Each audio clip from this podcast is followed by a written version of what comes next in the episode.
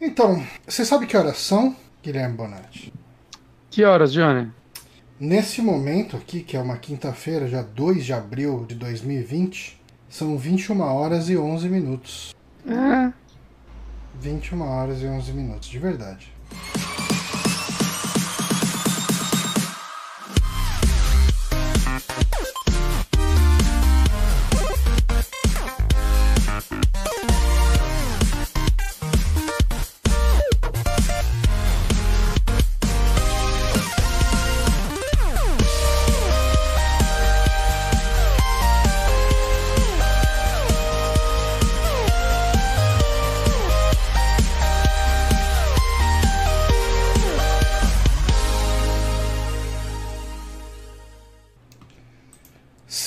Estamos aqui online ao vivo novamente para mais um saque, o podcast do Super Amigos. O nome saque vem de Super Amigos Cast. Eu sou Johnny Santos, estou aqui com o Caralho! Guilherme Bonatti. Super Amigos Cast. Caralho. Você tweetou, Johnny? Lógico que não. Tá, mas teve o tweet automático só escrito saque. Eu não Ah, faria é? muito melhor que isso. É verdade, aqui tá ativo o rolê. Eu não faria muito melhor que isso, então bora aí. Eu tô numa É, situação no trabalho que eu tô trabalhando que nem um filho da puta. Essa Tem questão, mesmo. essa questão aqui de, de quarentena, de chegar e ficar trabalhando de casa, show de bola, parar no meio do trampo pra, pra jogar videogame, esse negócio é ilusão, cara. Pior que é. Eu tô trabalhando todo, todos os dias, no mínimo, das 8 às 7. Cara, eu, eu quero contar que hoje eu saí de casa pela primeira vez em três semanas. E aí, o que, que você foi fazer? Eu fui no mercadinho. Hum, E é estranho. Eu sinto que eu tô, tipo, numa fase de Mega Man e tudo à minha volta é espinho. ok. Você não pode encostar em nada ou você morre na hora. Hum. Aí é um momento de tensão o tempo todo. Eu, eu vou te falar. Aí, aí você vai no mercadinho, no mercadinho pequeno lá que eu fui. Cara, é, só tinha a gente e um monte de velho fazendo compra, não se importando com nada. Não, mas é então isso que eu ia falar. Eu, se eu fosse velho, eu seria esse velho que não se importa. Tinha uma mulher na fila, literalmente, depois de fazer as compras, é, tirando sujeira da unha com dente. Que delícia. Ela, ela, não, assim, ela não tem medo de nada. Não, quem segura a minha onda é a Paula, cara. A Paula, ela é- acaba sendo um pouco mais paranoica questão. É porque você é velho, né, Johnny? do- É que eu sou muito relaxado com a minha saúde, essa é a grande verdade. Isso é verdade, Johnny. Mas aí ela cuida pra eu não ficar metendo a mão na cara, pra eu passar álcool gel cada vez que eu segurar um tolete de bosta no chão. Ela cuida de mim. ah, não tira a mão disso! Esse rato tá morto faz duas semanas. Mas ele é tão bonito. Mas ele não encostou em ninguém, não tem corona. Mas animais não tem corona. É, mas Mas enfim. e se alguém com corona pegou nesse rato antes, Ó, Johnny? cara, eu saí algumas poucas vezes durante esse período de quarentena. Eu no domingo e no domingo passado eu saí pra fazer comprinhas e eu fui no Sonda, que aliás o Sonda é, é- o Sonda, pelo menos o que tem aqui perto de casa, é, primeiro, o primeiro dia que eu fui lá tava assim bem vazio, bem bem vazio. E boa parte da galera que tava lá, assim, de cliente, tava com máscara, luva, ah, o pessoal tava muito espaçado entre si. Você ia pegar o carrinho, ah, tinha uma moça do supermercado passando álcool no, Ah, no pegador ali do carrinho, no, no- no, no que eu fui, se você passasse álcool no carrinho, o cara vinha e metia a mão em cima, só pra falar. "Su- Sujeira, toma.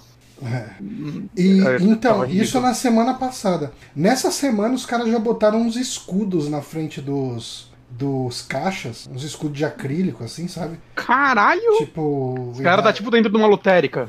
É quase isso, cara. Não, é, é tipo, é só um escudo que, de frente, assim mesmo. Mas Tá protege ótimo. bem. Ninguém eu- cospe na sua o, cara. O, o Sonda tá de parabéns, cara. Então, e- Os e aqui fazendo o tem- negócio direitinho. Tem um outro mercadinho que são de, um- de uns chineses, né? E eu não, não costumo ir nele porque é mais caro, né? Ele é menor e é mais caro. Uhum. Mas aí eu passei em frente. Cara, eles estão levando muito a sério a parada, porque tava fechado, a galera tava fazendo fila. Você ia na entrada, você pedia pra eles, eles iam pegar os produtos pra você e entregavam um a um. Aí, ó. Eu, caralho, é a próxima vez eu vou comprar com eles e foda-se, saca? É, você Eles tão pagar levando um pouquinho muito mais as- caro, você precisa ter Ah, um pouco mais É que o ruim é que lá não não tem tanta coisa, saca? Eu fiz compra bastante coisa, assim, tipo, pra Ah, durar, sim. assim, nas próximas semanas. E lá não, tem coisa que eu não ia encontrar lá com certeza. É, então, Saca? eu saí, Mas- cara, eu saí três vezes. Essas duas vezes pra ir no mercado e uma vez pra comprar cigarro, porque. Por quê, né? É, Johnny. Mas tirando isso, Ah. cara, não saí mais, viu? Tô, tô respeitando bem a quarentena. Aí. E você foi trabalhar, não, uma vez do escritório? Eu, eu acho que a quarentena ainda não estava instituída Ah, não? quando eu Hum. fui trabalhar. Foi antes, assim. Tipo, antes de, de- do governo falar de tudo, ah, como a empresa que eu trabalho é americana, tipo, isso já tava vindo como ordem global. Sabe? Entendi. Tipo, o pessoal mandou e-mail falando, ó, quem não se sentir à vontade para trabalhar no escritório, tiver preocupado com o coronavírus, etc., pode trabalhar de casa, converse com o seu diretor, mas todos os diretores estão ah, instruídos a liberar e tal, e, e dito e feito, assim. No outro dia tava todo mundo na praia. Não, mas o que rolou foi assim, né? Teve uma, uma terça-feira, eles falaram, ó, essa terça-feira vai ser o nosso teste de infraestrutura. Todo mundo vai trabalhar de casa, a gente vai ver como que tá a VPN, se todo mundo consegue conectar ao mesmo tempo, porque é muita gente usando ao mesmo tempo, né? Sim. E a nossa VPN sai lá dos Estados Unidos, então ainda tem essa questão. E funcionou, aos trancos e barrancos, mas funcionou, assim, tipo, deu pra todo mundo trabalhar. E daí Uhum. no outro dia, assim, eu falei, ok, né? Esse dia foi o teste, no outro dia eu vou pro escritório, e quando falarem, ok, é oficial agora, trabalhem de casa, a gente volta a trabalhar de casa. Cara, eu fui no escritório no outro dia, tinha eu e mais seis pessoas. Tipo, o pessoal já, ah, não, no home office, vamos lá, home office. É, o, o meu escritório eles liberaram um pouco antes também da quarentena, mas a ideia inicial era, tipo, ah, fica uns três dias de home office, aí a gente vem pra cá, revezar a equipe, saca? Vem metade num dia, metade no outro. Tipo, dois dias meu chefe já começou a desconversar, que foi quando começou a dar um primeiro boom de casos, né, de subir muito de um dia pro outro, Uhum. e aí, tipo, nem se toca no assunto de quando a gente vai voltar. Ah, não. É, realmente, no- lá onde eu trabalho também ninguém nem comentou nada. Uhum. É porque, tá, tá, tipo, na nossa área também, ela. A gente interessa pra ser uma sorte, porque a nossa área é que, uma das que menos é afetada por isso tudo, né, cara? Com certeza, com certeza. Então- É muito raro uma coisa que a gente precisa. Assim, eu não sei você, mas eu já trabalho em servidor remoto o tempo inteiro. Uhum, É, você faz deploy, teste, tudo em servidores que não estão nem no Brasil. É, tipo, entendi. Então, eu tá lá no escritório facilita algumas conversas, né? Facilita uma Sim. outra reunião, mas tirando isso. É, é, pra gente, como a gente é uma equipe pequena também, não. Reunião tá funcionando bem pelo Hangouts e tal, então. É. né, tá- Mas ah, lá onde eu trabalho não é. O home office não era muito bem visto, mas eu sinto até que vai mudar isso depois disso, porque tá dando tudo certo, assim. É, é, é, isso é uma coisa. Eu sempre falei, eu não lembro se eu falei isso aqui no saque, mas eu não sou muito fã de home office porque eu não consigo render em home Hum. office. E eu, ah, nessa experiência recente, eu finalmente estou conseguindo render fazendo home office. viu? Eu acho que muita gente tá também, porque tá rolando uma pressão diferente, né? Todo mundo quer, tipo, é, tá, as coisas estão difíceis, a gente tá tendo sorte de poder trabalhar de casa, é, vamos render pra, tipo, não perder isso, saca? Pra- né? É, então, acho que tá rolando um pouco de. É o que eu sinto, assim. Mas eu acho que também, por outro lado, a vantagem de home office é que, tipo, normalmente você vai pro escritório, você leva. As pessoas pegam o metrô e tudo mais, levam mais de uma hora normalmente pra chegar, algumas até duas, algumas até mais. Uhum. Né? De certa forma, você já chega no trabalho cansado. Hum, E isso, pra mim, é uma parte que, tipo, no home office você acaba rendendo mais, porque eu não começo o dia cansado. Saca? É. eu- eu- Às vezes você chega no escritório e você, tipo, já tá cansado, esse tal, eu vou fazer um café. Aí você, tipo, dá aquela. Tipo, até você pegar no tranco, isso já foi, tipo, uma meia hora de trampo, uma hora às vezes. eu Assim, entendo. de casa não. Eu tipo, entendo, mas eu, eu- pra mim esse ritual funciona pra eu entrar É. no dia. O meu problema aqui do home office é acordar, sair do Uhum. meu quarto, entrar nesse outro quarto, sentar e começar a trabalhar. ah, pra mim é eu- o mesmo quarto. É. No meu caso, eu sinto que eu não tenho esse tempinho de andar até algum lugar, de sair de um Eu- ambiente. É, Eu é- troco o andar até um lugar por uma hora mais de sono fácil. é, não, então pra mim, eu, eu, eu acabo acordando nesse tempo que eu tô indo pro trabalho. sabe? Entendi. É, obviamente eu não pego transporte lotado nem nada, eu vou de fretado, tudo. Mas, É, mas assim, mas mesmo assim, é, é um, é um ritual que me faz um pouquinho de falta. É, ca- cada um, tipo, a rotina funciona diferente pra cada um, né? Uma, Né, Eu já vi gente falando que, mesmo trabalhando de casa, gosta de fazer o ritual de pelo menos acordar e colocar uma roupa, como se fosse trabalhar para começar. E, tipo, é, não, não, tô, trabalho de pijama. tá, tá, tá uma delícia de final de semana na hora de lavar roupa, assim, é pouquíssima roupa. pra Tem lavar. quase nada Nossa. de roupa pra lavar, né? Nossa Isso senhora, certeza. cara. Isso é muito bom. Mas enfim, É. fala muito da nossa O- rotina de não fazer nada. O Léo Tofanello ah, diz que trabalha na indústria de óleo e gás e aos poucos está rolando uma pressão para voltar a trabalhar. Realmente, gás está sendo um problema, né? Sim, sim. Ah, eu aqui em casa tenho gás encanado, então pelo menos não foi afetado ainda. Mas o pessoal que precisa comprar botijão de gás está terrível. É, lá perto da casa da, da mãe da. Por sinal, perto da sua casa. Uhum. é, acho que eles foram comprar e foram ver, não sei se foram eles ou algum vizinho. Tipo, tinha subido muito o preço. Não, tá absurdo. Parece que o preço normal, eu não sei, 60, 70, e tá. Uhum. O pessoal tá cobrando 110, 150, sei lá. É absurdo. É. Ah, o, o Carlos Corona perguntou se a gente tá pedindo comida. Eu, eu tô ainda, eu sei que tem algumas implicações nisso, mas tá meio raro, sabe? Tipo, ah, não tô final pedindo comida todos os dias. A gente pediu nos finais de semana aqui. no- os dois finais de semana a gente pediu pelo menos uma vez. E eu tô com o ritual de, tipo, chegou a comida, eu tiro da embalagem, jogo a embalagem fora, né? Lavo as mãos e a caixa eu dou uma higienizada nela, passo um álcoolzinho e tal. É, a gente tá passando um álcool em volta da caixa antes de abrir É. e tal. E tal, mas, tipo, é isso, né? Tipo, não tem como eu lavar a pizza. Uhum, Né? É, um, é, um, é um certo risco, de certa forma, mas. uhum. Não sei, eu, eu vi gente, tipo, lugares até indicando que às vezes é melhor você pedir comida do que você ir comprar. Deve ser ir no mercado e tal. Não sei, Nossa. eu não sei dizer as É. implicâncias disso. A gente tem que confiar que o cara que tá cozinhando tá usando. Não tá, tipo, espirrando na sua pizza. É, o Léo perguntou se você tá saindo com a, com a Zelda, que eu não tenho cachorro. Hum, Não, não. Ainda não tinha muito esse costume. Né? Então, mas não, agora, tipo, não estamos mesmo. Uhum, ok. Mas enfim, ah, o programa de hoje vai ser um pouco diferente. Ah, Sim. a gente pediu na semana passada pro pessoal enviar perguntas para nós. E ah, ah, o andamento do programa hoje ia ser conversando sobre essas perguntas que os ouvintes enviaram no nosso Uhum. e-mail, que é o superamigos.gmail.com. Eh, se acabarem as nossas perguntas e ainda tiver cedo, a gente pode. Ó, o Carlos Corona mandou uma assinatura para nós, muito obrigado. Aê, valeu. É, A gente recebeu algumas assinaturas antes do programa começar também, obrigado por Uhum. quem assinou. Mas hoje a gente vai responder essas perguntas e se sobrar, se a gente ver que passou uma hora só de programa e acabaram as perguntas, de repente a gente abre pro pessoal que estiver no chat para mandar alguma coisa, a gente discute. É, Mas antes das também. perguntas deles, eu tenho umas perguntas pra você, Johnny. Sim, porque como sempre temos amigames. Esse, esse- esse programa é só pergunta, gente. Só pergunta. E o Amigames de hoje é bem oportuno, Hum, porque é do Resident Evil Outbreak, hum. que saiu nos Estados Unidos dia 31 de março de 2004. Olha, 16 estamos anos. aqui é, vivendo um outbreak de coronavírus Sim. e temos aí um aniversário de, de, de- de Resident Evil coronavírus, não, Resident Evil Outbreak. E ele saiu antes no Japão, ele saiu dia 11 de dezembro de 2003, então foi, foi, foi um tempinho aí de espaço, mas foda-se, o americano, a versão que contou. Uhum, Se fosse japonês eu ia contar ela, eu, eu escolho assim. tá bom, acho que É, foi não, oportuno. não- Hum, Eu só quero dar uma menção honrosa aqui que eu quase fiz sobre outro jogo, hum. que é o Penumbra Overture. Overture. Que é o Hum. primeiro jogo da série Penumbra, né? Que é da empresa que fez Amnesia e o Soma. Eu tentei jogar ele uma vez, eu tive muito cagaço, desisti. Eu também, eu comprei. Foi um dos primeiros jogos que eu comprei no Steam. Foi a trilogia Penumbra, eu joguei 20 minutos do primeiro. E o que eu acho interessante dele é que, tipo, muita gente é, fala da Amnesia, né? E como ele foi importante.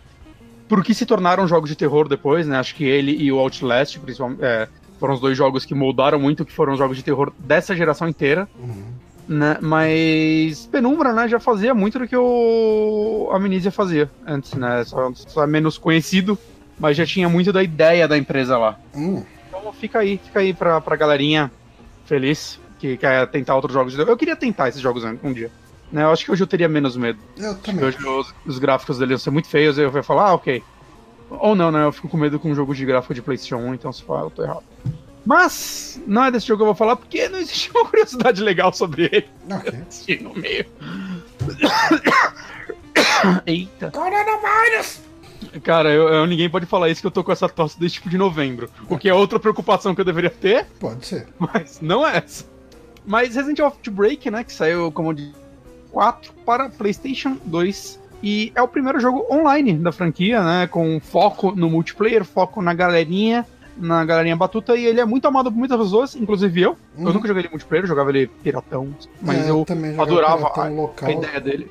E, e é um jogo que eu olho e falo, mano, Capcom, por que você não faz um novo? Ou não faz, tipo, saca, faz um novo que pega as duas fases desses daí, você já tem 10 fases feitas, cria umas novas, depois vai vendendo por DLC, sei lá.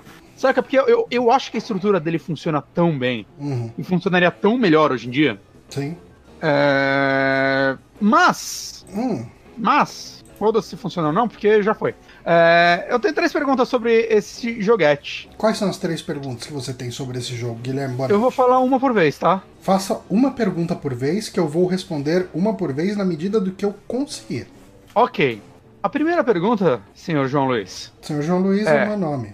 É, ouvi dizer. Uhum. É, a versão PAL do jogo, ou PAL? europeia, Paulo.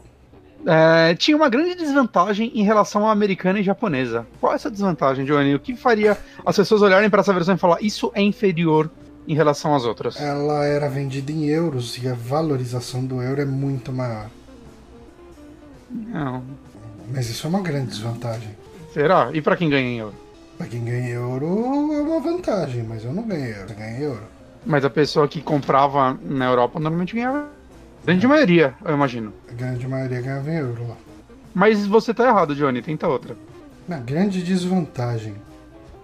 Hum, quando um personagem morria, ele morria em definitivo, e mesmo que você trocasse o memory card, aquele personagem continuava morto pra sempre. Você tinha que sepultar ele e fazer uma oração pra família, mandar uma carta pros pais do cara e falar, ó, ele morreu, daí depois o cara ia chegar chorando, o pai dessa criança. E, Cara, isso ser incrível, porque daí- tem, tipo, só oito personagens, eu acho, ou Sim. menos até. e daí você então- ia ter que rezar a missa de sétimo dia. E, é, cara, É, você ia ter oito vidas e o jogo ia quebrar, né? Você já tentou enterrar um parente? É terrível, é muita burocracia.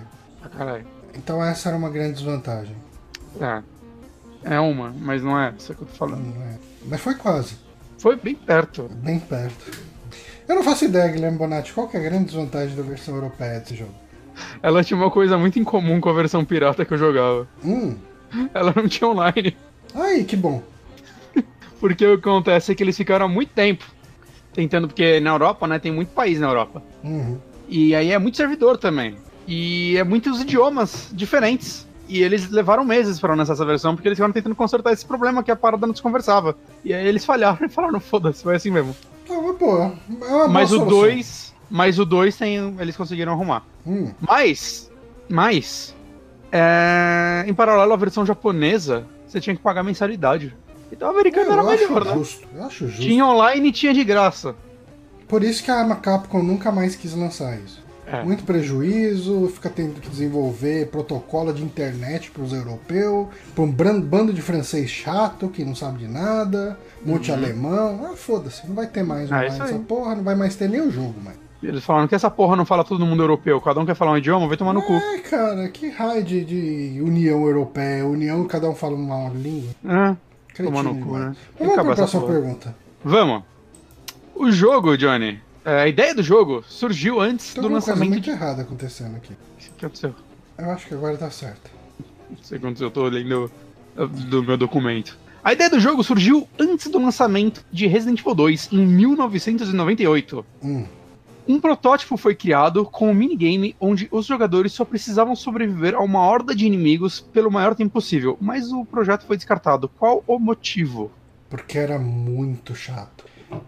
Assim, o, o primeiro tester do jogo, que é- foi o Shigeru Nakamura, depois dele jogar, ele enfiou o controle, que era um DualShock, no ânus. E ele foi enfiando até sair pela garganta dele. Porque ele falou: Esse jogo é muito chato, eu não suporto mais esse jogo. E essa foi a vida de Shigeru Nakamura, que por causa dele, o Resident Evil Outbreak mudou completamente. E ele até voltou no tempo pra fazer isso, né? Porque ele nasceu em 1891 e morreu em 1969. Quem que nasceu em O Shigeru Nakamura. Eu escrevi esse nome aqui no Google pra ver o que acontece. Ah, Shigeru Nakamura era alguém. Não, eles eram um anônimo. O, o, homônimo dele. O que eu tô falando é um instrutor de karatê. Não, não. Ah, então era esse outro aqui que é um jogador de Reju? O que é Renju? Renju? Resident Evil. Meu cara. Meu Deus do céu. É... Mas quem é o Nakamura que você tá falando? É um tester da Capcom que testava só esse jogo. Ele testou esse jogo, enfiou o controle no cu e morreu. Ok. Aí ele foi se dedicar ao Ringu. essa é a vida e obra de Shigeru Nakamura. Pela sua resposta, eu imagino que você não vai nem tentar, né? É, porque de onde você tirou essa ideia maluca?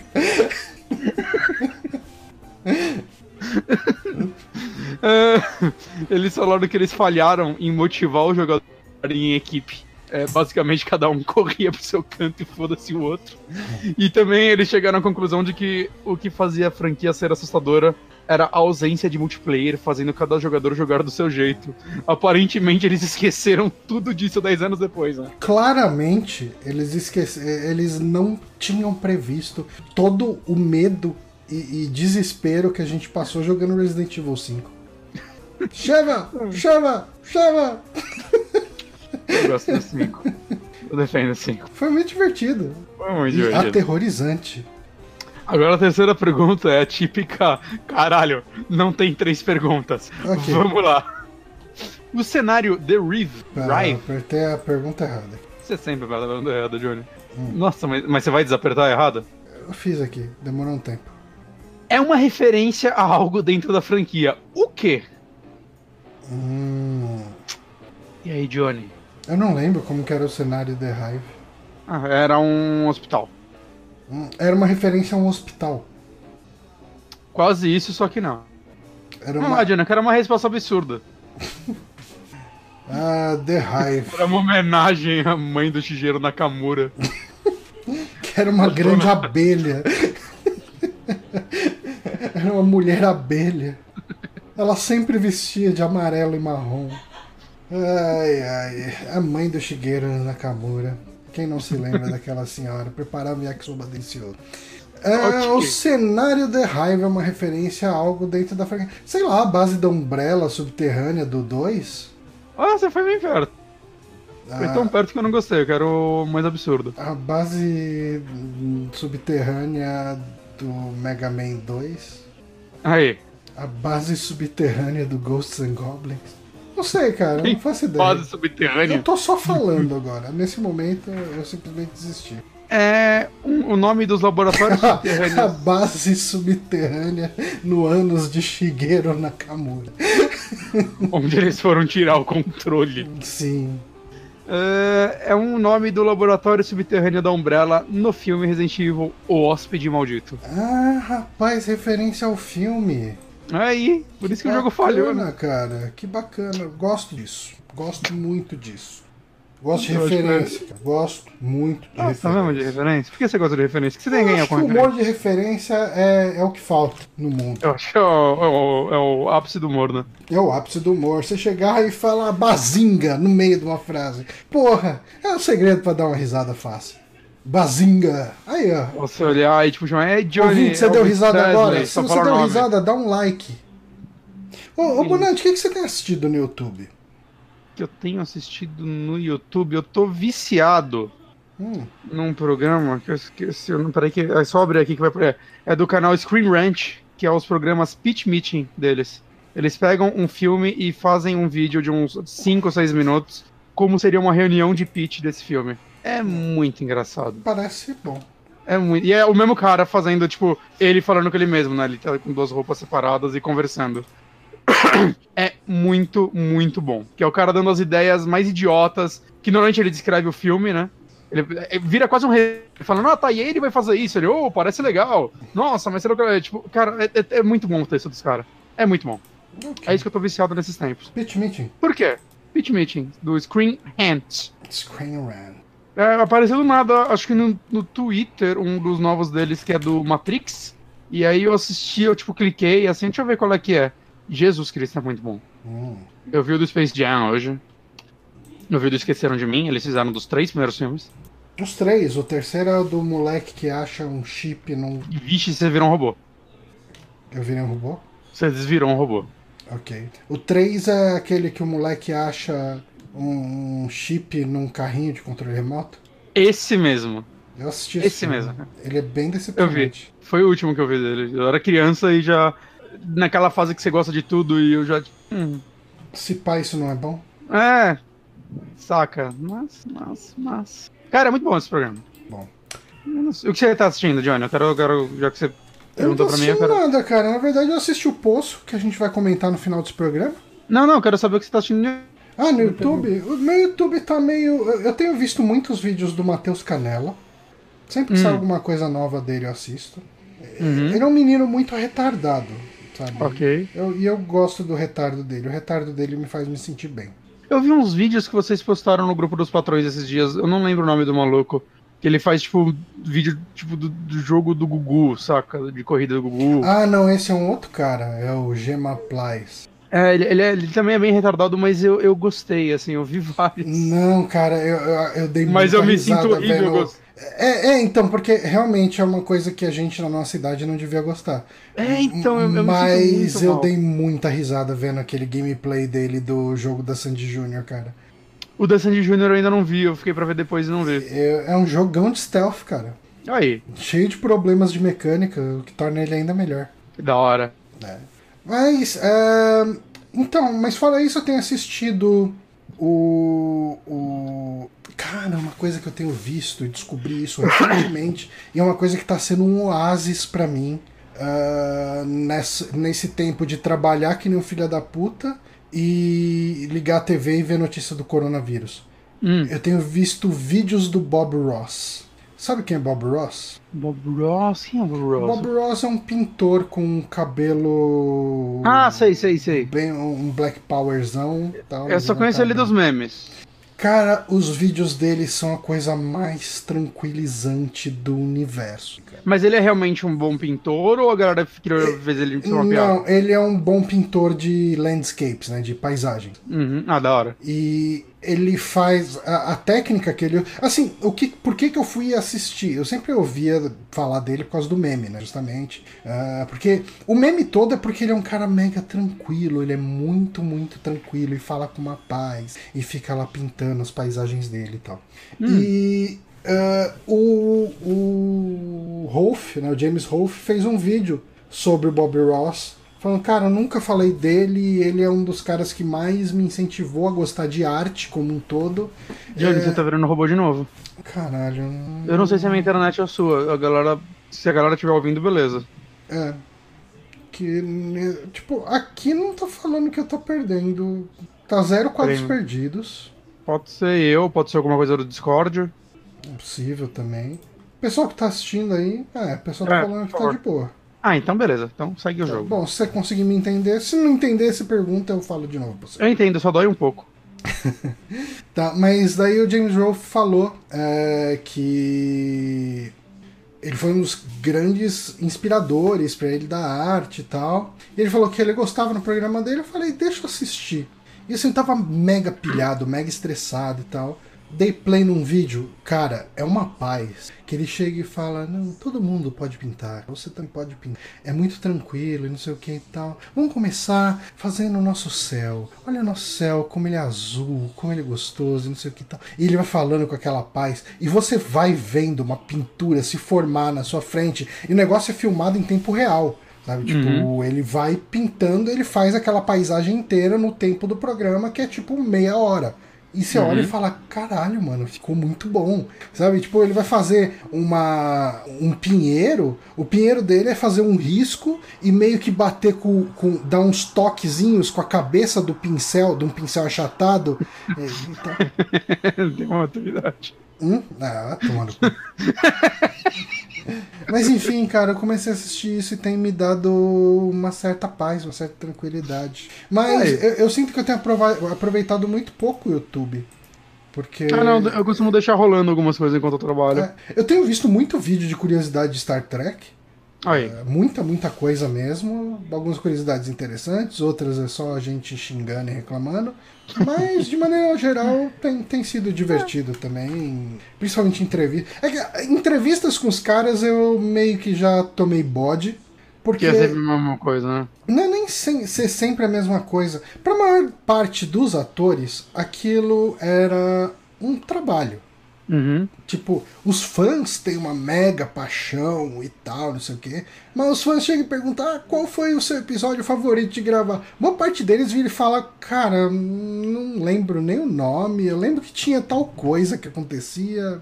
Eu acho que esse foi legal. Sabe, tipo. eu- Eu acho que os fãs são muito mais passionais do que os atores, então as entrevistas coletivas não são tão divertidas. Entendi. Mas curiosidades feitas por fãs são interessantes, assim, tipo. Sim, é, é- coisas assim de lore, né? De, de comparar Eu sou assim com algumas coisas. nave e tal, é, é mais legal. é- é- é tipo meus, meus canais de filmes que eu costumo seguir também, com uh, umas análises legais desse tipo. É que nem quando o, o Kiefer Sutherland, eu não lembro o que fala o nome dele, fez é o Snake. E daí. Fez o quê? O Snake. Ah, E quando iam perguntar pra ele, ah, como que foi interpretar o Snake, não sei o quê. Não, as pessoas gostam muito deste personagem. Sabe, era uma coisa com, com um distanciamento tão um grande. job, né, que cara? pra ele foi um job, cara. E- Ainda e daí- mais ele que ele deve ter feito o job em um dia, né? Porque o Snake fala cinco frases no jogo inteiro. Exatamente. Ele fala, ah, como foi interpretar o Snake? Ah, dinheiro mais fácil da minha vida. Exato. pois é. Ah, Hum, É que falando em Snake, eu, minha mente viajou pro Sam Fisher. hum. E aí o, o ator que faz o Sam Fisher em quase todos os jogos, tirando o último, é o. Ah, qual é o nome? Alguma coisa Ironside? Na mola. Não sei. Alguma coisa Ironside. E aí eu vi um filme com ele ontem. E na verdade todo mundo deve ter visto esse filme, que é o Operário do, do, do, do, do Christian Bale. Eu nunca tinha visto Ah, esse filme. sim, aquele maquinista, uma coisa assim. né? É, The Machinist. Cara, é muito bom esse filme, hein? Hum. Só, quero, só, quero, só, só queria falar isso, só queria ter a chance de falar isso. Foi tipo uma ligação muito longe, porque ele faz um personagem nesse filme. Eu gosto dele, é um ator legal. Ele é o vilão do Karate Kid 4. Caralho. Coitado, né? uma porrada de coisa foda que ele fez. Eu adoro lembrar dele pelo vilão do Karate O Kid vilão do 4. Karate Kid 4. Ah, é vamos, vamos às perguntas que o pessoal mandou? Vamos, que a gente enrolou 40 minutos antes de chegar no programa, Johnny. A gente tá ficando bom Ah, a nisso. gente tá bonzaço, cara. Levando em consideração que mandaram poucas perguntas, não que eu esteja reclamando de quem mandou, estou reclamando de quem não mandou. Na verdade, assim, quem mandou, tá de parabéns, que a maioria mandou mais de uma pergunta. Aí, ó. E é por isso que a gente vai ter esse programa. Exatamente. E se Senão, dependesse de quem não mandou, Aí a gente ia ficar Ah, jogando Doom em casa. Mas assim, se vocês gostarem desse formato, continuem mandando. A gente não vai garantir que vai fazer sempre, mas a gente pode começar, tipo, criar um, um arquivinho que sempre que acumular um X buffer. número de perguntas. É, sempre criar um número X de perguntas, a gente fazer um programa desse, acho que pode ser legal. Ao menos que esse aqui seja uma bosta, a gente vai desistir da ideia na hora. É, se vocês já virarem e mandarem, ah, cara, eu prefiro quando vocês falam as notícias, porque eu gosto muito de me informar por vocês. Primeiro, a gente lamenta por você, mas a gente vai analisar a sua resposta com muito carinho. Mas vamos à primeira pergunta aqui. A pergunta é de Felipe F. Gonçalves. Olá, pessoal, tudo bem? Tudo bem com você, Bonatti? É, tá ok. Também, tudo bem. Bom, separei duas perguntas que talvez sejam pertinentes à discussão conforme pediram no saque 240. Caso houvesse um investimento mensal fixo para pagar os servidores, alocar os podcasts site, sem sair diretamente do bolso de vocês, teria algum plano para expandir o saque de alguma forma, tirando os vídeos do The Backtracker? Cara, Cara, hoje o que impede a gente de fazer mais coisa não é nem questão disso, porque a gente ainda consegue pagar os servidores tal, com, com a ajuda do, do, do Patreon, do apoia e tudo mais. É mais realmente um tempo que a gente tá bem corrido, saca? Mesmo no, é, no home office, né? A gente anda antes e tal, e tipo, de tempos em tempos, sei lá, eu faço live, né? O, o Johnny. O Johnny também já faz algumas de vez em quando, nós dois a gente, a gente- a gente faz os vídeos no, no Backtracker. Mas mais que isso, de forma fixa, é meio difícil pra gente neste momento. A gente tá com umas ideias de trazer uns programas diferentes, né? A gente quer fazer algo na pegada do 3DM de novo, uhum. a gente quer talvez voltar com o Cine Bela Merda, a gente sempre fala disso, né? Mas assim, provavelmente vão ser esporádicos nesse momento, né? Porque... É, eu não sei, cara. Eu, eu acho que eu tô. É, eu no trabalho, né? Uh, eu assumi um, um, cargo de liderança, vamos colocar assim. Não, não que eu tenha uhum. mudado de cargo, mas como o meu chefe ele pediu demissão, eu, uh, eu não virei chefe, mas eu virei coordenador de equipe. Uhum. Então, uh, cara, eu chego, assim, eu quando eu largo o trabalho, eu tô esgotadaço, cara. Porque assim, uhum. eu não deixei de ser desenvolvedor.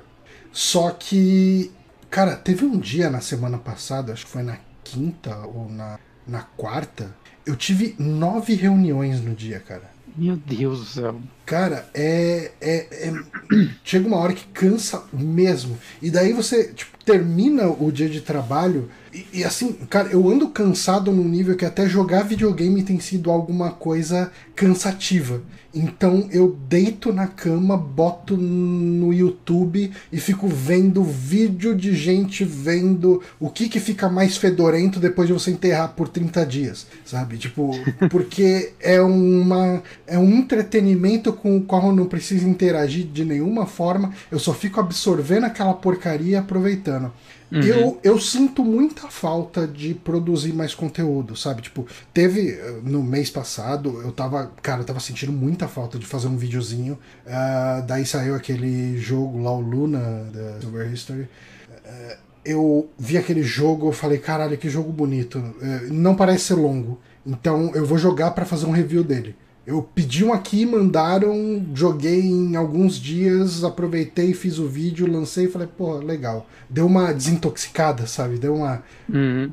Mas, cara, assim, se fosse para voltar alguma coisa, eu gostaria de voltar lives em co-op, batendo papo Também. sobre coisas aleatórias. Sabe? Também. Tipo, trocando foi, ideia. Foi bem legal fazer de Resident Evil e tal. É, jogando e, e, batendo papo sobre qualquer coisa, mas teria que ser um joguinho co-op. Assim, eu até cheguei a baixar aquele Wolfenstein Youngblood que a gente eu tinha também. combinado, só que daí eu tive que desinstalar ele para instalar o Doom. Boa. Que eu, eu, eu, eu venci o meu Game Pass e eu não renovei. É. Mas. A gente, a gente comprou. Lembra quando a gente comprou Resident Evil 6 pra fazer isso? Pois é. É que Resident Evil 6 a gente jogou uma vez e é muito ruim aquele jogo, né? É, eu insisti. Sei lá. É, o foda é que, assim, Resident Evil 6, por exemplo, o problema dele é que, quando eu penso nele em fazer live dele, é, é muito grande. São quatro campanhas. De umas 5 horas cada, saca? É 20 horas. Uhum. No esquema de jogar uma, uma hora e meia por semana, cara, a gente vai ficar muitas semanas nesse mesmo jogo e vai cansar. É. É, se a gente conseguisse fazer, sei lá, de sexta-feira, fazer aquelas lives que começa e sem hora para acabar. Uhum. É, mas eu pra você é, é um Sendo bem sincero, eu prefiro um negócio mais regrado de vamos jogar uma hora, uma hora e meia e parou. É, então, mas aí é. nesse esquema eu prefiro um jogo menor. É, talvez. Uhum. Quantas Não horas tem o Resident Evil 6? Ah, cada campanha deve ter umas 5, 6 horas. É. É, seriam Se dois a gente fizer episódios uma campanha, campanha dele, mais ou menos, três, sei lá. Talvez mais, viu, cara? Talvez é. seja, eu não lembro. Só se a gente fizer uma campanha dele, aí joga outra coisa, depois, ah, vamos pra campanha 2. É.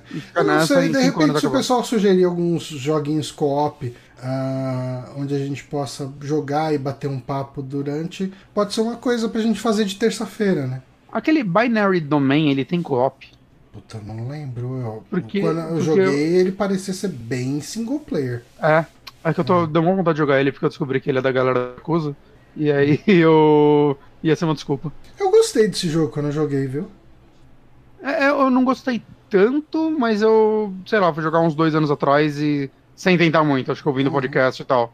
É. Eu quero tentar eu, de novo. Eu desisti no meio, assim, não foi um jogo que marcou pra caralho. Uhum. Mas assim, o pouco que eu joguei eu achei legal, gostei. Deve ser excelente, é coisa Team. Esse uhum. cara não erra nunca. Ó, tem uma pergunta é. aqui do Peter PPL no chat. Ele hum. falou: Ah, não mandei pergunta, mas aproveitando, alguma chance remota de rolar uma parte 2 do cast da saga Blackwell da época do trackback? Eu acho bem difícil. Uh, bem, bem difícil mesmo. Mas. Um, problema é que a gente teria que rejogar, né? Porque eu não lembro quase nada. Eu rejoguei o 1 muito recentemente. Uhum. eu, cara, eu poderia fazer vídeos do, no, no The Backtracker. Uh, um vídeo pro 2 e 3 e um vídeo pro 4 e 5. Apesar de que eu acho que o que vale mais a pena seria um vídeo pro 2, 3 e 4 e um vídeo pro 5, talvez. Hum, não sei. Ah, que o 4 era bem relevante, não era? Eu acho que O 4 era grandinho. Todos de, uma, todos de uma maneira ou outra são. Mas o 5 eu acho que ele é tão marcante, cara. O 5 eu acho que foi a única vez que eu chorei com um point and click no final. É... Eu não sei dizer. O Não 5 lembro. o cinco me, me machucou o final dele. É, foi, foi, foi, Hum. Eu- foi, foi um jogo É, o final, lembrei, lembrei, lembrei. O final, o final é bom. É que eu tô pensando se teve algum, tipo, eu acho que por motivos nostálgicos eu me emociono muito quando sempre que eu jogo, rejogo Green Fandango. Hum. Mas. O pensando. Fandango é um que eu só fui ver o final na versão remaster. Hum. Porque quando eu joguei ele na época, tinha algum bug. ah, assim, a primeira vez que eu joguei, eu joguei num CD pirata. Aí eu chegava lá. Eu acho que a última ou a penúltima parte. Eu acho que é a penúltima parte. Que é tipo um mecanismo numa ilha que tem umas. Ah, umas cachoeiras, tem umas engrenagens. Eu não sei se você vai lembrar disso. Você tem que mexer com. Sei, sei, sei, com, sei. com- como que chama? Uma grua, né? Como como chama aquela. Um guindaste? Não um guindaste. guindaste. né? É, tipo um guindaste e tal. Toda vez que eu fazia, se não me engano, esse puzzle, o jogo travava, dava uma mensagem de erro de memória, alguma Eu, coisa eu assim. acho que é a pior parte do jogo, É. inclusive. E cagava. Aí, um vizinho meu comprou um kit multimídia e veio com o jogo original. Cheguei e falei, vou jogar com o jogo original. Joguei o jogo inteiro, cheguei nessa parte e travou de novo.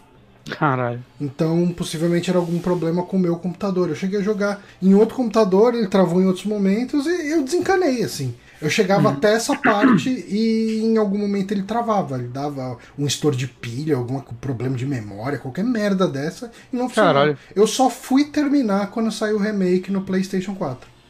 Aí. Porra. Ah, ó, o Carlos Curano perguntou se terminamos Sekiro. Eu nem joguei, você não terminou, né? Eu não terminei, cara, eu tinha que voltar. Eu, tava... eu falei que agora quando eu penso em voltar, eu- o meu pensamento é reaprender. Hum. E eu sei que eu vou pegar e, tipo, uma horinha eu vou reaprender.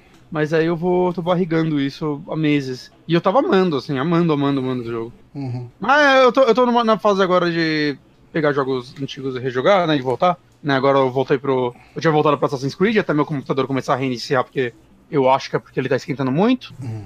Aí agora é eu só tô jogando... Assassin's Creed que tá fazendo reiniciar ou outros jogos também? Rolou isso também com o Far Cry 3. A primeira vez que rolou foi com o Far Cry 3, que eu não sei porque eu falei. É, porque eu tô jogando Better Call Saul e eu gosto do Dr. Tá Vegas. assistindo. Eu falei, quero ver qual é Far Cry 3. Eu- sabe quando você instala, mas nem pra terminar assim, ah, vou jogar uma horinha aqui só pra, pra lembrar como é esse jogo? Uhum. E aí reiniciou eu, ué, no meio do jogo. Aí eu abri o Assassin's Creed, mesma coisa. Aí começou a fazer isso direto. Aí eu, tipo, abri o Resident Evil, larguei ligado, não aconteceu nada. Witcher também. Só que aí eu fui ver a temperatura, tava chegando a 90 graus. Eu falei, eu acho que é isso. Aí eu comprei agora um cooler, tô esperando chegar. Inclusive, é bem possível que eu não jogue o Resident Evil 3 quando liberarem, Hum. que eu tô com um cagacinho. Tipo, mexo nele o dia inteiro, trabalho nele, nada. É só quando eu abro algum jogo meio estressante, assim, que isso acontece. Então, a lógica leva a crer que é, tá esquentando muito. Superaquecimento. Ah. Aí, É, aí eu conversei com o Antônio, ele falou que o dele também tava assim. Só que aí ele decidiu só limpar e meter um ventilador do lado, aí o PC dele queimou. Eu falei, hum, eu Hum, acho melhor eu comprar Talvez um não cooler. seja uma boa ideia. Talvez seja melhor eu comprar um cooler. Por que você não, não leva pra aquele cara lá limpar? Ah, porque eu queria ter ele de volta esse ano. Por isso. Hum. Mas, Mas- vamos lá então, que tem mais pergunta pergunta. no próprio e-mail do Felipe aqui, do Sim. Felipe Gonçalves. Não acompanhava os antigos podcasts que participavam, mas gostaria de saber como foi o começo para vocês nessa jornada de podcasts. As dificuldades, temas mais difíceis de montar pauta tal. A gente comentou pelo menos uma parte da história do Super Amigos no programa 200, eu acho. Que Não, foi, acho que foi no 100, não foi? eu foi acho no que foi no 200. Que. A gente tá no 240 agora, né? Rapaz. É, eu eu acho que foi no 200. Eu não lembro se foi no 200 ou no 100, mas foi um desses. Ah, que a gente o chamou a gente, o tá. Honório e o Márcio, né? O Honório já Uhum. tinha saído também. Ah, então era 200, eu sei. O Honório, não sei nem se ele já tinha entrado. Mas. é, eu, assim, eu gostava muito de. Eu comecei ouvindo podcast com o. eu ouvi um episódio de Nerdcast e eu ouvi da pior maneira possível, que me falaram, ouça o Nerdcast, ouve o Nerdcast, é legal pra caralho, ouve o Nerdcast. Hum. E daí eu falei, ok, então eu vou começar pelo primeiro. E o primeiro Nerdcast é muito ruim. horrível. Algumas pessoas podem argumentar que é ruim até hoje, mas eu gosto do, do Nerdcast de Eu maneira gosto. geral. Eu acho que tem um outro programa mais zoado, mas eu, eu acho que é um bom entretenimento. Eu me divirto ainda escutando. É, eu não escuto toda semana, Tipo assim, mas agora eu- eu... escolho o tema. Eu não consigo mais ouvir Matando Robô Gigante. Eu nem sei se existe ainda. Ah, Eu também não. mas o Nerdcast ainda consigo ouvir. Eu acho que o Nerdcast evoluiu bastante no sentido de a- as piadas de tiozão e as piadas escrotas, eles. ah, eu acho que eles aprenderam com os erros deles. Também acho. Eu eu acho que eles. Talvez parte daquele programa que uma vez fizeram, não lembro qual programa. É que que tinha fizeram aquela Bom. lá. Tinha o ex-funcionário deles lá, o... Ah, o Stefan. É. É. Eu acho que aquele foi. Saca? Que aquele Não foi. defendendo eles, eu, hã? É que deu uma cortada. eu acho que ele foi um programa horroroso. Eu Acho que eles fizeram críticas muito ruins. Ah, não, é que não era nem um, um Nerdcast, né? Foi um. Não, não, não, não. Foi um programa. É, por aí. Eu achei que foi um programa péssimo, mas eu sinto que muita conversa se originou daquilo e acho que acabou indo pra eles. É. E a partir Eu- dali eles começaram a melhorar algumas coisas. Eu, é, eu concordo em parte. Eu não achei um programa péssimo, mas eu Eu acho acho. que eles erraram a mão em muitas coisas ali. É, mas eles tocaram em muitos pontos que eram bem reais. E eu acho que depois disso eles cresceram. E, e eu acho que eles souberam absorver as críticas depois de um tempo, não foi de cara. Mas depois de um tempo eles absorveram. Ah, eu, eu acho que o fato do Azagal ter uma, um, um enteado trans fez ele mudar muito a sensibilidade dele com. Sim, com esse tipo de humor, né? Acho que os É. dois. Aham. Mas não só isso, é, eu acho que também, tipo, sei lá, você pega o, o- a galera que faz as notícias dele, né? É uma equipe gigante e tal, Uhum. e de pessoas mais novas e tal. Eu acho que deve ter rolado uma mudança de diálogo dentro desse ambiente Pode ser também. talvez tenha ajudado eles também a enxergar outras coisas. Sim. Mas enfim, eu comecei ouvindo pelo Nerdcast de um jeito que eu não gostei. É, Aí a, a Valéria, que gravava o Gamer Inconstante comigo, antes mesmo de existir um Gamer Inconstante, me apresentou o 99 Vidas, na época que o 99 Vidas tinha cinco episódios e tinha entrado num hiato eterno. E aí eu achei legal. Eu, eu tava numa época que eu lia muito blog de games, assim. Eu lia Joystick, Polygon, Kotaku, todo dia, assim. Eu ficava lendo muito sobre videogame nessa época. E quando eu vi um podcast de pessoas conversando sobre. E era muito aquele negócio, tipo, que não existia na época, né? Era a conversa de sobre como era jogar nas locadoras, a dificuldade de alugar uma fita, e, tipo, sabe, aquele jogo que ninguém lembra o nome e tal. Eu me identifiquei bastante com o tipo de conversa que eles tiveram ali. E eu achei muito legal, só que teve cinco episódios e acabou.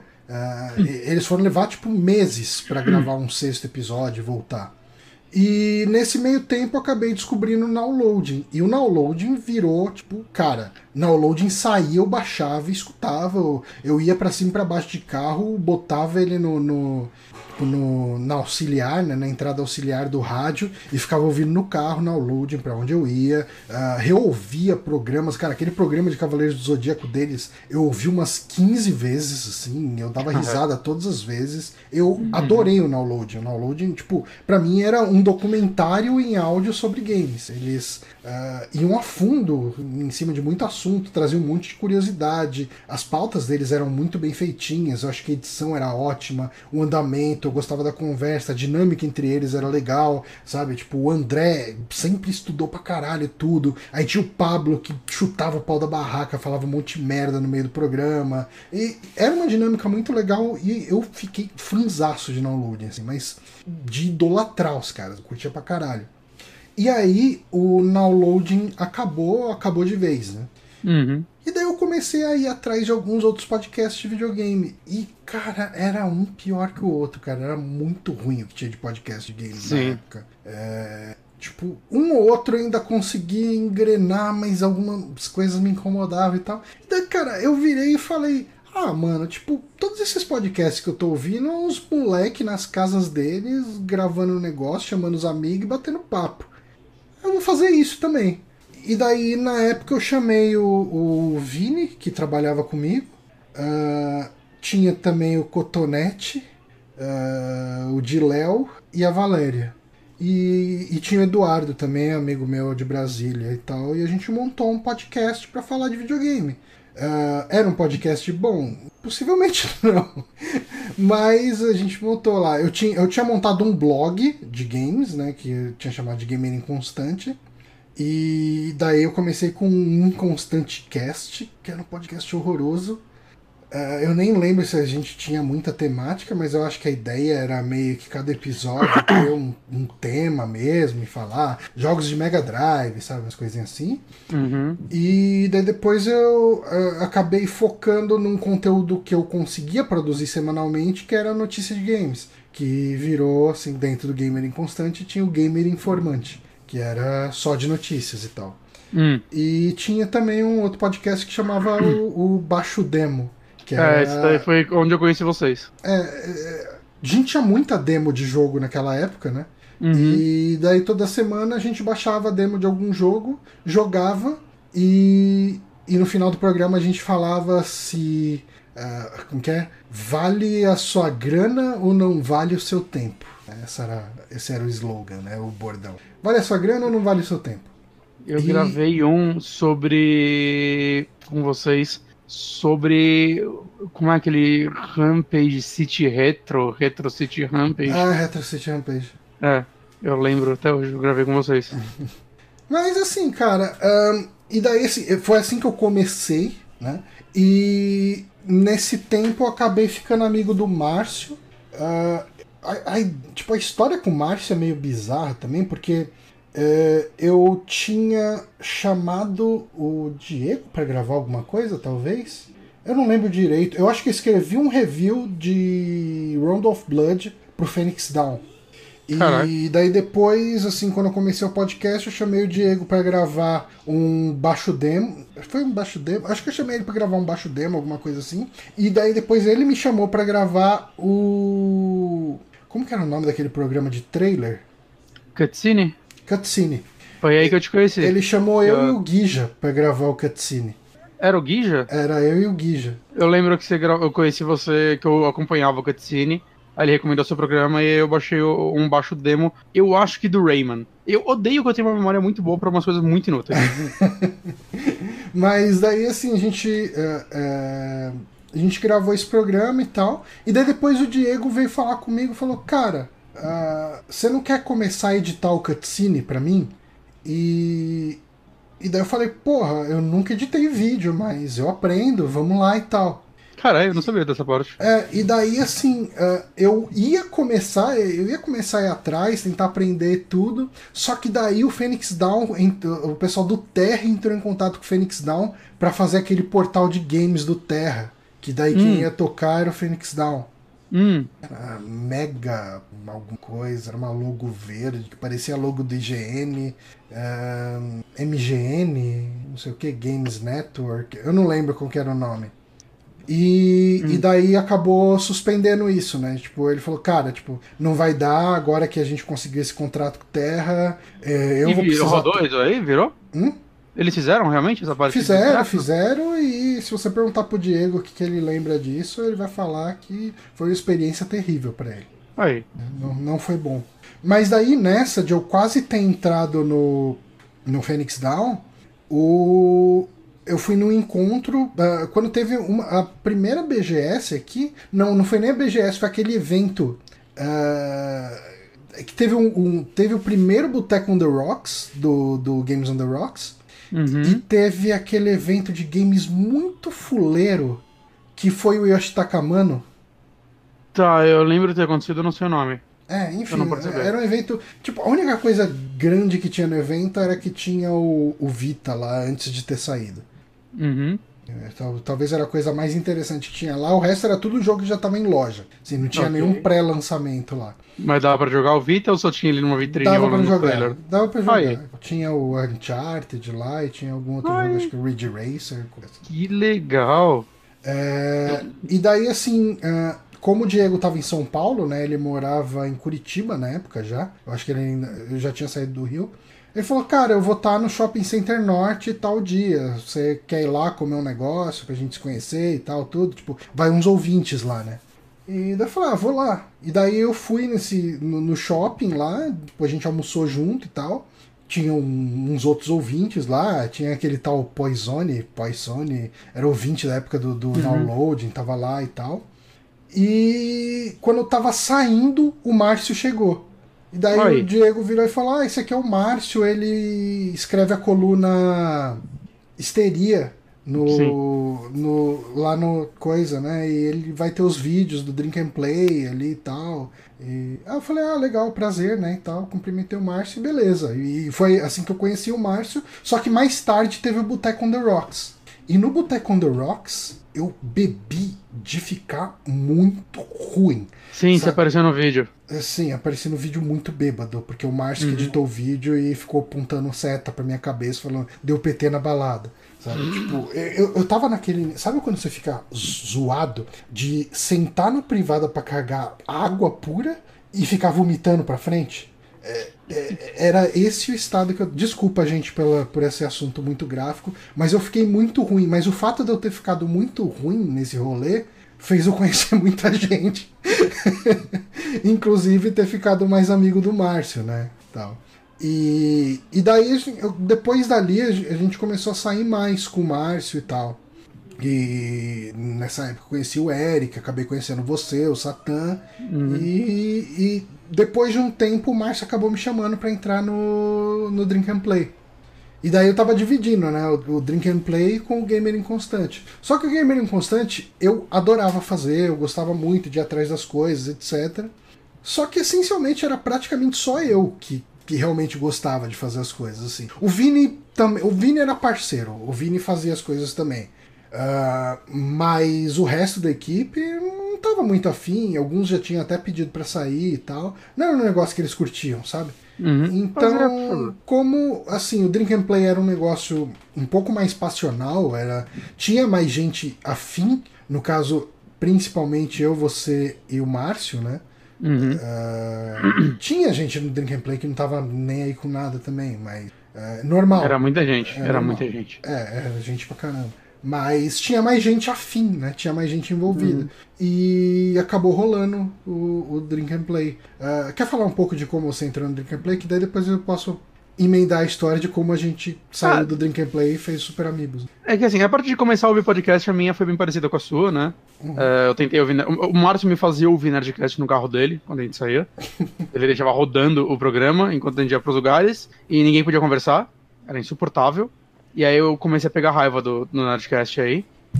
E aí depois eu comecei a ouvir downloading, assim, ele tinha me recomendado também. E eu gostei bastante. Eu maratonei e tal, jogava, ficava jogando TF2 enquanto ouvia downloading.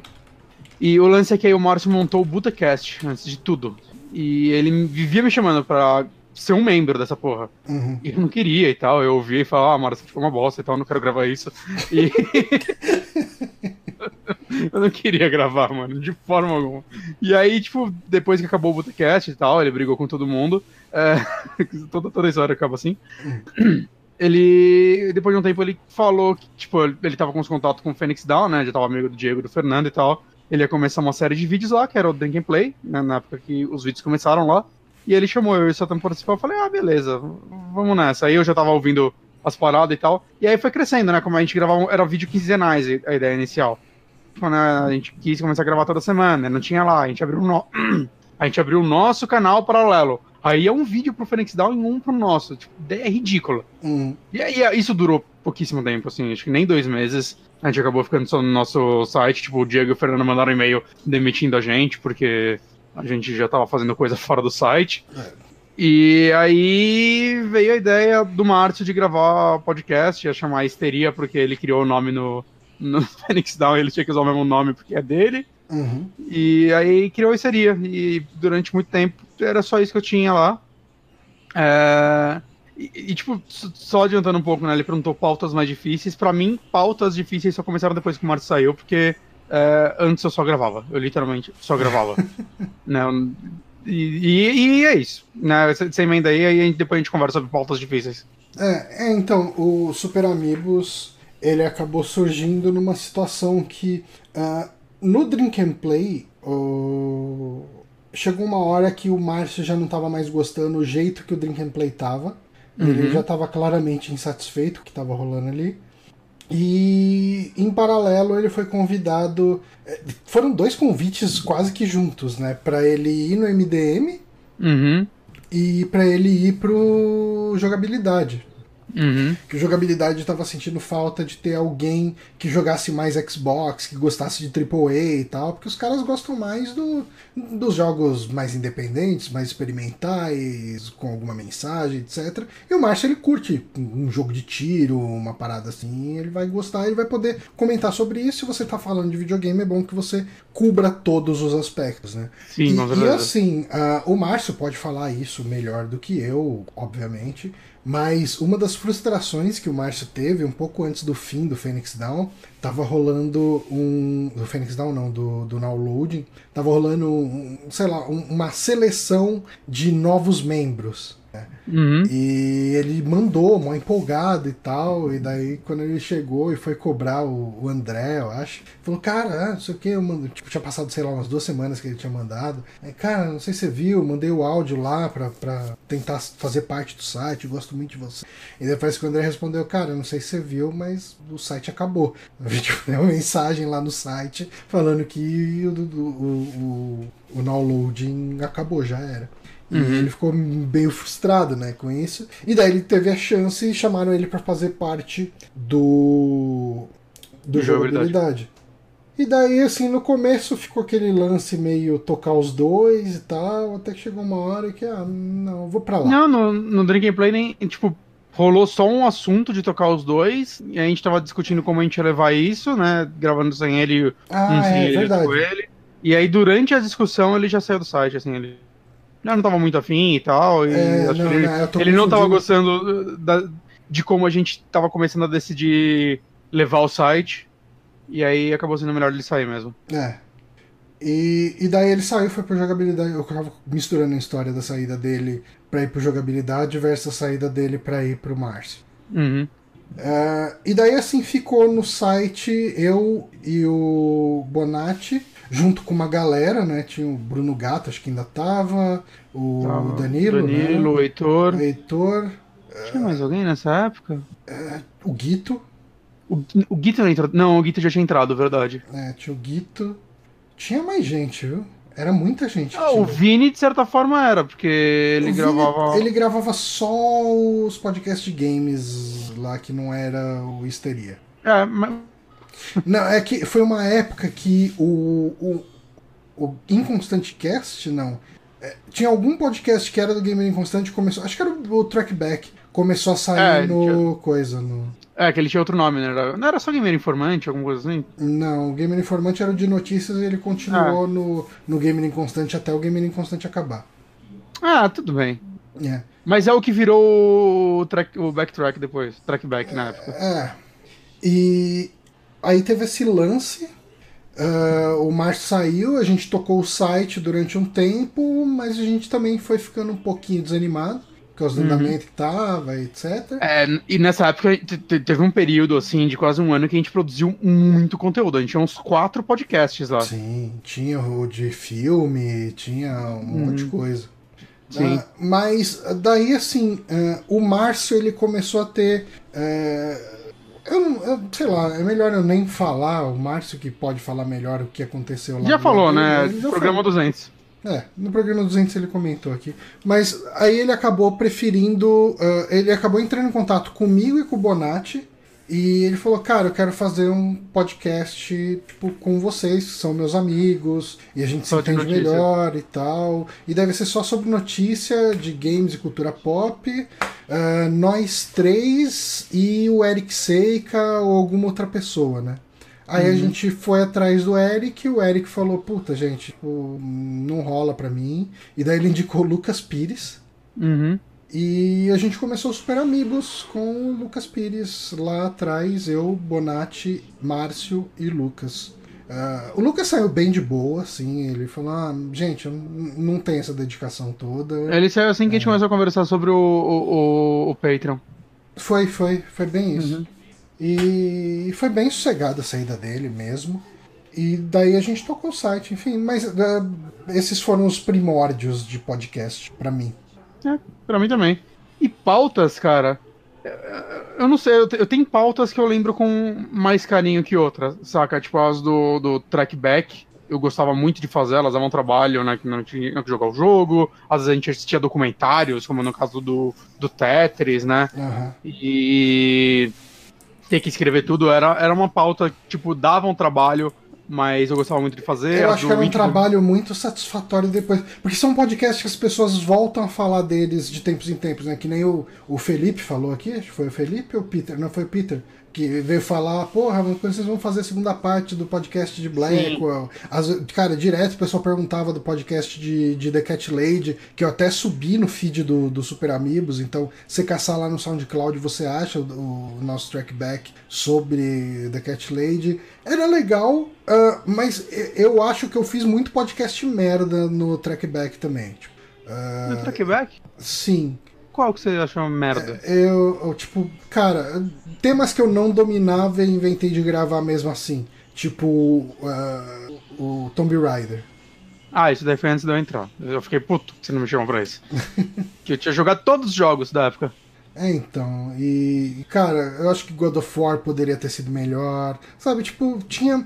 É, é, eu acho que essa é a semente do The Backtracker porque uhum. o The Backtracker, eu jogo um jogo e eu não falo sobre qualquer jogo no The Backtracker. Eu jogo um jogo até o final e falo, puta, eu gostei desse jogo. Daí eu faço uhum. um vídeo e vou gravar. Porque o, o Backtrack, ele tinha um pouquinho aquele compromisso de que, não, a gente precisa gravar um podcast com alguma periodicidade, então a gente vai ter que jogar um jogo, conhecer uma franquia, ir atrás de um tema e, e fazer essa pauta e conseguir lançar. Sabe o que eu gostava muito?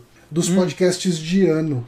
Eu também gostava desses. Esses eram bem legais. A gente pegava, por exemplo, se fosse hoje, Uh, se fosse esse ano, né, 2020, a gente pegava os melhores jogos, uh, os, os, maiores lançamentos, as coisas mais importantes que aconteceram, que aconteceram em 1980, 1990, 2000, 2010 e daí 2020. É. Daí esses programas um iam, um programa. iam permeando ao longo do ano. E eles eram bem legais, inclusive eu lembro muito. Isso dava pra gente de... fazer, hein? Dava, dava. Eu lembro muito do de 93 2, eu acho, 93, que foi um podcast que eu chamei o Cosmonal, que é do Cosmic Effect, que ele é um uhum. cara assim, ele é retro gamer, raizão, colecionador, aquele cara que manja pra caralho. O cara começou a dar uma aula sobre o, o funcionamento do chip de som do Atari tocando a trilha sonora de Pitfall 2, sabe? Era um cara que manjava muito, era muito apaixonado pelas coisas. Então, uhum. É, era um podcast que eu gostava muito de gravar. Eu acho que os que eu. Então, assim, eu gostava, mas eu. Uh, eu gost... No, quando entrava lá e começava a gravar, eu, eu acabava me divertindo e gostando.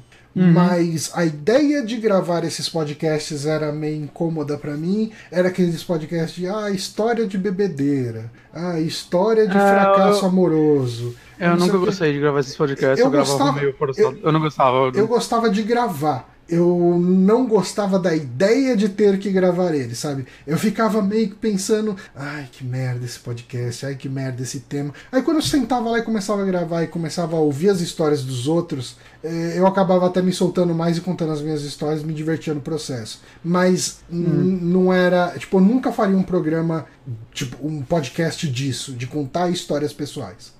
É, eu, eu, eu nunca gostei, assim, era um era um trabalho para mim ter que gravar esses programas. Eu tentava ao máximo não falar e sempre era cortado em algum momento que o Márcio brigava comigo para eu falar alguma coisa. Uhum. Que para mim nunca foi confortável. É, são programas que eu não, não, sinto falta de gravar de forma alguma.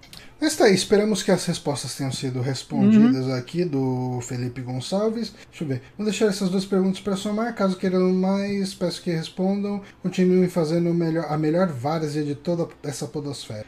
Aí ah, sim. Forte, Valeu. Arroba, forte abraço, arroba sobre o Felipe, que está aqui nos assistindo.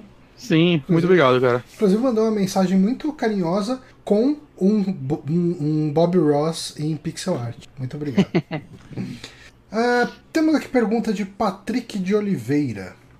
Olá, meninos. Uma questão seríssima: inventários nos games. O que é um inventário ideal na opinião de vocês? Qual o melhor e o pior inventário de jogos e o que pensam da possibilidade de alterar a skin de um item no inventário por outra da mesma classe barra categoria? E por fim, por que não existe um jogo de gerenciamento do inventário pelo que sei, o mais próximo disso seria o Moonlighter e Reciteer, Reciteer não conheço. Que apesar não conheço, mas o Moonlighter de não envolverem diretamente o inventário, acabam sendo gerenciamento de item. Abraços e continuem com um bom trabalho, com o trabalho.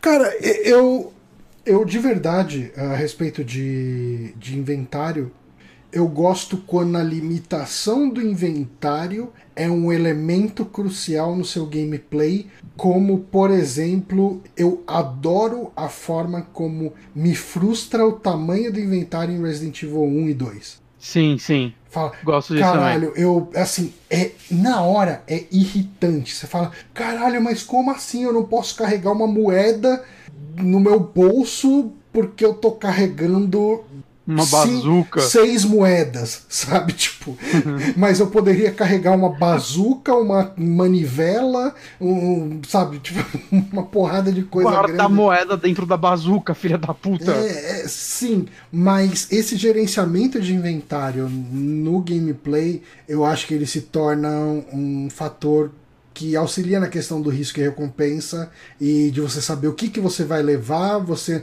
não pode levar todas as suas armas com todas as munições, então você tem que calcular muito bem o que, que você vai levar. Gera tensão, eu acho que ele adiciona ao game.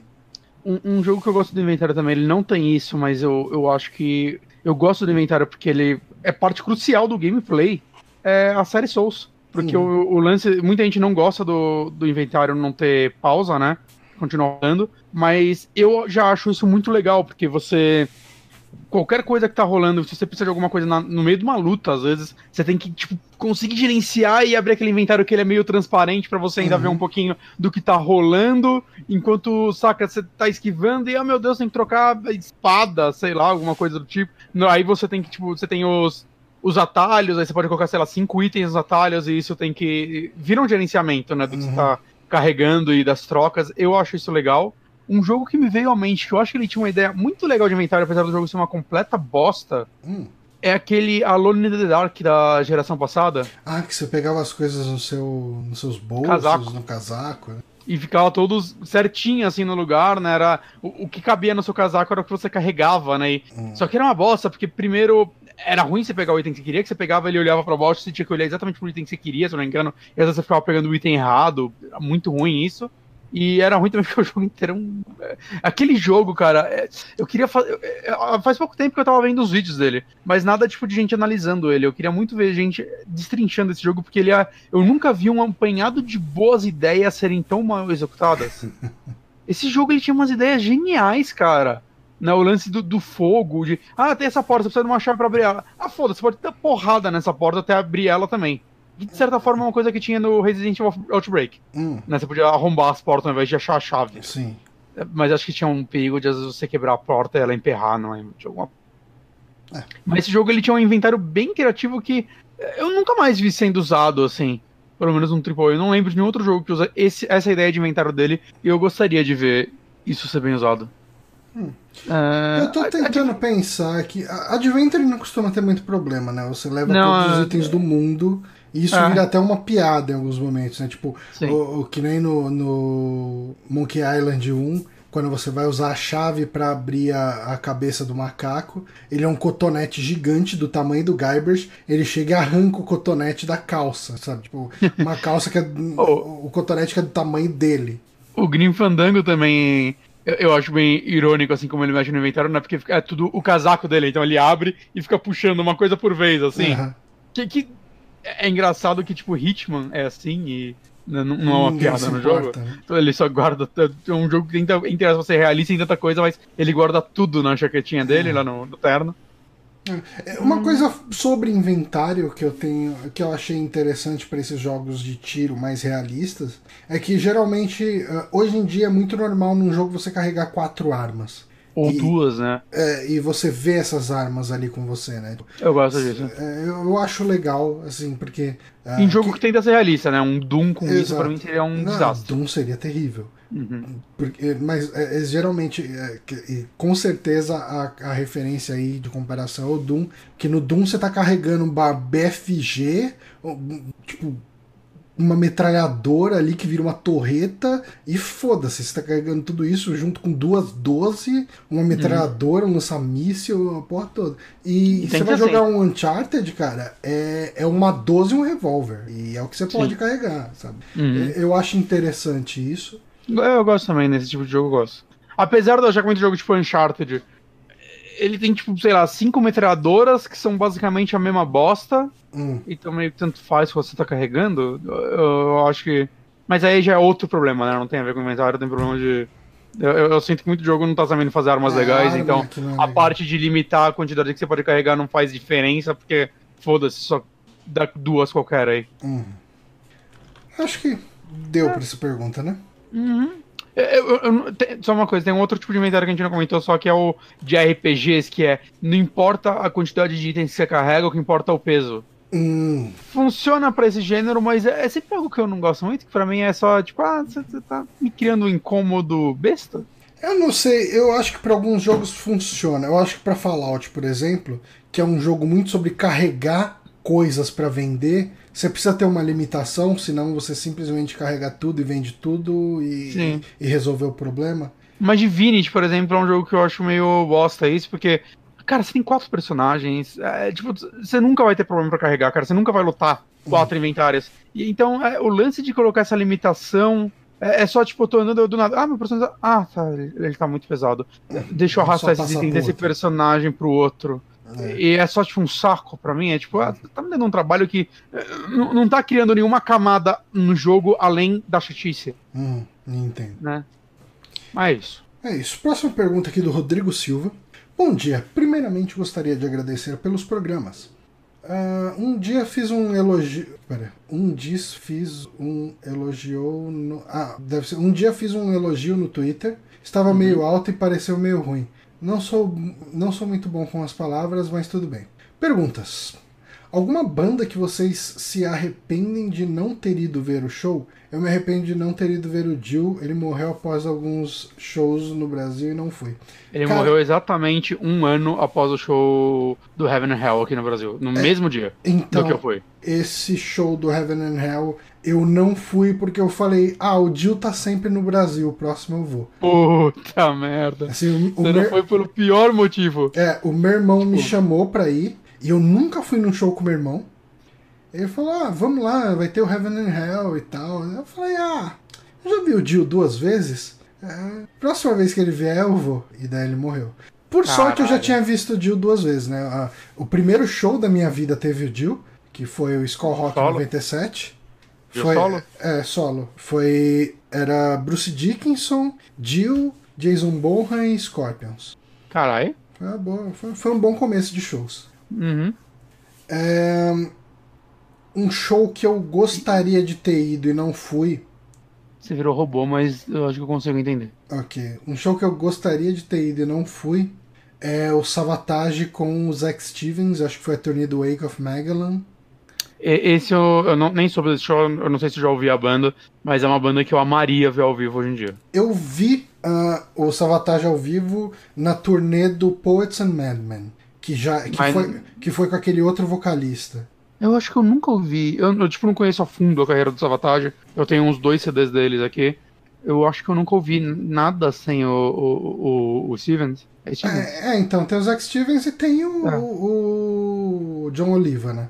O John Oliva. Eu não lembro se eu já ouvi com o John Oliva. Não, com certeza você já ouviu. Tipo, Gutter Ballet é ele que canta.